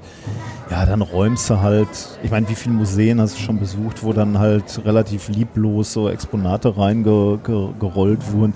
Das ist hier schon sehr, sehr aufwendig und, und edel. Ne? Also gefällt mir schon gut. Das, Im letzten Jahr natürlich auch. Äh, also das war schon immer hier so. Also die, die Male, die ich die, die MS-Wissenschaft besucht habe, da war es schon immer so. Aber fällt mir dieses Jahr auch nochmal wieder auf, wie, wie aufwendig die Sachen äh, ähm, auf, aufgearbeitet sind. ist, Genauso ja, mit deinem, ja.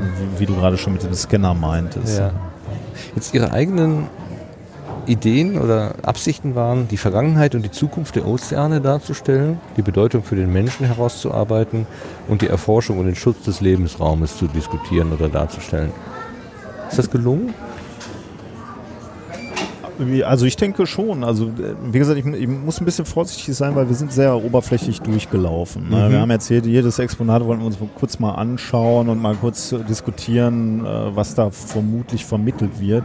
Aber wie gesagt, ich, ich denke, man hätte auch noch ein bisschen tiefer reingehen können in jedem, jedem Exponat. Aber ich bin ja gestartet mit der Aussage, ja, ich habe gar keine Ahnung von dem Thema, bin sie interessiert, aber Ahnung habe ich nicht. Ähm, im Prinzip war mir natürlich schon klar, dass Meer ein, ein wichtiger Lebensraum ist und auch mit, mit, mit großen, große Bedeutung für die Menschen. Äh, aber diese, diese Aspekte Handel, also dieser Einfluss und diese, diese Wichtigkeit für den Handel, für die, für die Versorgung mit Lebensmitteln, über den Fischfang äh, als Lebensraum, also die Küsten als Lebensraum, das sind so Punkte, das ist schon interessant, das nochmal vor Augen geführt zu bekommen. Ähm, und jetzt, gut, sind wir Menschen, die Naturwissenschaft irgendwie studiert haben. Ähm, wenn du jetzt vielleicht Leute, die überhaupt keinen Zugang zur Naturwissenschaft ha haben, hier, hier reinbringen kannst, äh, die diese Aspekte vielleicht zum ersten Mal so wahrnehmen, ich denke schon, äh, dass das ein guter Ansatz ist. Ähm, ich glaube, glaub, so eine ähnliche Si- Diskussion hatten wir auch im, im letzten Jahr, ne, wo wir uns gefragt haben, wie viel nimmst du denn wirklich mit, Ja. wenn du hier bist? Ähm, ich, ich glaube, das ist ein guter, guter Ansatzpunkt, um zu sagen, hier, äh, also sind ein paar Kernpunkte rausgearbeitet, warum ist das mehr wichtig für uns? Die Kernpunkte, die ich jetzt gerade genannt habe. Und deswegen ist das mehr schützenswert oder wir müssen mehr verstehen, äh, wie, wie das Meer funktioniert oder welche, welche, welche Aspekte Einfluss nehmen auf, auf das Ökosystem Meer. Ähm, und, und es ist schützenswert und, und für uns wichtig, dass wir es schützen äh, und eben nicht unseren Plastikmüll da reinkippen. Äh, ich ich glaube, das ist ein guter Ansatz. Also ich finde es wieder gelungen, muss Mhm. ich sagen. Ja, und zum Beispiel sowas wie Poseidon 2, der Neubau eines Forschungsschiffes, was richtig, richtig viel Geld, viel Steuergeld kostet, dann auch ähm, leichter kommunizierbar zu machen. Zu sagen, äh, das, das ist jetzt nicht einfach nur wir eine dem Schiff, Spielerei ja. oder so, sondern das ist tatsächlich äh, eine, ein Lebensraum, den wir überhaupt nicht in Zu seiner Dimension äh, bisher kennen. Und es macht auf jeden Fall Sinn, da auch an der Stelle Geld zu investieren. Also gegenüber, also ich, ich komme immer wieder auf das äh, Mhm. Interview zurück, weil sie das sehr, sehr lebhaft da erzählt hat, ähm, dass sie den Vergleich zieht zwischen der, ähm, der, der, der Physik und der, der Meeresforschung beispielsweise und es sehr viel einfacher ist, für physikalische Großprojekte Geld äh, zu bekommen, als eben für Meeresforschung. Und das ist vielleicht nicht ganz fair so. Mhm. Ja, warum, warum ist das so?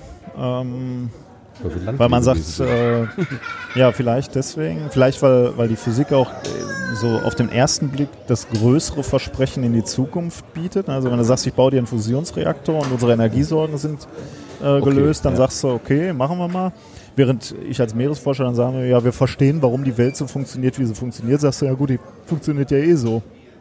genau. Aber das ist natürlich eigentlich ein Trugschluss. Ne? Also das, was wir jetzt hier gesehen haben, ist natürlich, äh, sagt natürlich, wenn wir nicht aufpassen und uns kippen die Meere komplett um, weil wir, äh, weil wir, nicht, weil wir nicht verstehen, wie unser Handeln Einfluss auf, auf die Meere äh, hat, ähm, dann, äh, dann wird uns halt dieser Lebensraum entzogen oder diese Grundlage für unser Leben. Äh, und dann ist dann natürlich ein riesen Trugschluss, dass du sagst, äh, die Physik hat ein größere, größeres Versprechen in die Zukunft. Wenn, ja. Vor gar nicht langer Zeit habe ich mich mal mit der äh, mit Wellenenergie, also wie kann man mhm. Wellenenergie gewinnen?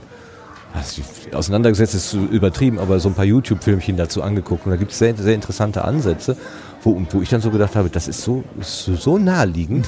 ja, ob die, die, großen Wellen, also mit Tidenhuben von 14 Metern, dass man da äh, mit, mit ähm, äh, Strömungskraftanlagen äh, irgendwas machen kann, ist ja augenfällig. Aber auch der, die sich, die sich ständig, dieses, diese kabbelnden Wellen oder so, da ist ja Energie drin. Wenn man das irgendwie schaffen könnte, die zu Strom äh, zu äh, verändern oder zu, zu, zu, äh, zu sammeln, zu, einzusammeln, ähm, da werden ja auch unsere mhm. Energiesorgen im, im Nu weg. Ne? Also, das ist da so, na. Ja, schön. Ich glaube, damit machen wir einen Punkt.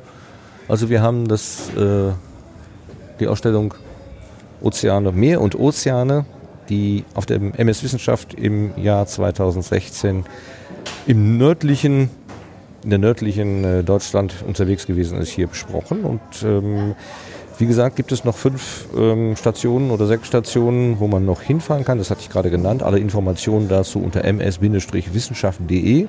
Die gleiche Ausstellung wird dann im Jahr 2017 fortgesetzt in die süd südliche Deutschland und nach Österreich. Die Termine und die Route sind noch nicht veröffentlicht, wahrscheinlich erst Anfang 2017, hm. sodass man da hereingucken kann. Wir stehen auf einem äh, Gütermotorschiff Früher hieß sie, oder wenn sie nicht MS Wissenschaft heißt, heißt sie MS Jenny. 100 Meter lang, 10 Meter breit. Also so ein Handtuch eigentlich. Und der Wie ein Handtuch.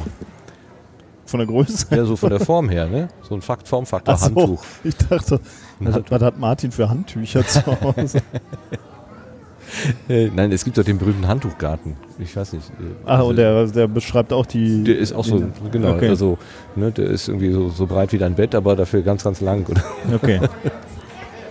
ja, das ähm, ist eben der besondere Ausstellungsraum. Eine Initiative oder gebaut wurde das Ganze hier unter Leitung von dem Bundesministerium für Bildung und Forschung in Zusammenarbeit mit der Initiative Wissenschaft im Dialog und wenn nächstes Jahr wieder eine Ausstellung ist, dann könnte ich mir vorstellen, kommen wir wieder und gucken uns das auch an. Ja, das ist ja jetzt Tradition, Martin. Da müssen wir. Obwohl, nächstes Mal. Hand drauf. Ah, jetzt bist du verhaftet. Aber nächstes Mal ist doch wieder die gleiche Ausstellung. Ja, wer weiß, wer weiß. Okay, ja, aber die nächste andere nehmen wir natürlich wieder mit. Ja, Tradition. Okay, ich bin dabei, Herr Icewalker. Gut. Machen wir noch ein Foto hinten? Ja, oder? wir gehen jetzt noch ein Foto machen, aber wir machen es schon mal vorher. Äh, tschüss. Äh, vielen Dank fürs Zuhören. Ja. Und ja, bleibt der Wissenschaft gewogen. Hört methodisch inkorrekt und hört äh, genau. den Sendegarten. Den mehr methodisch inkorrekt und mehr Meeresforschung. Ja, also, genau. Tschüss. Bis dann, tschüss.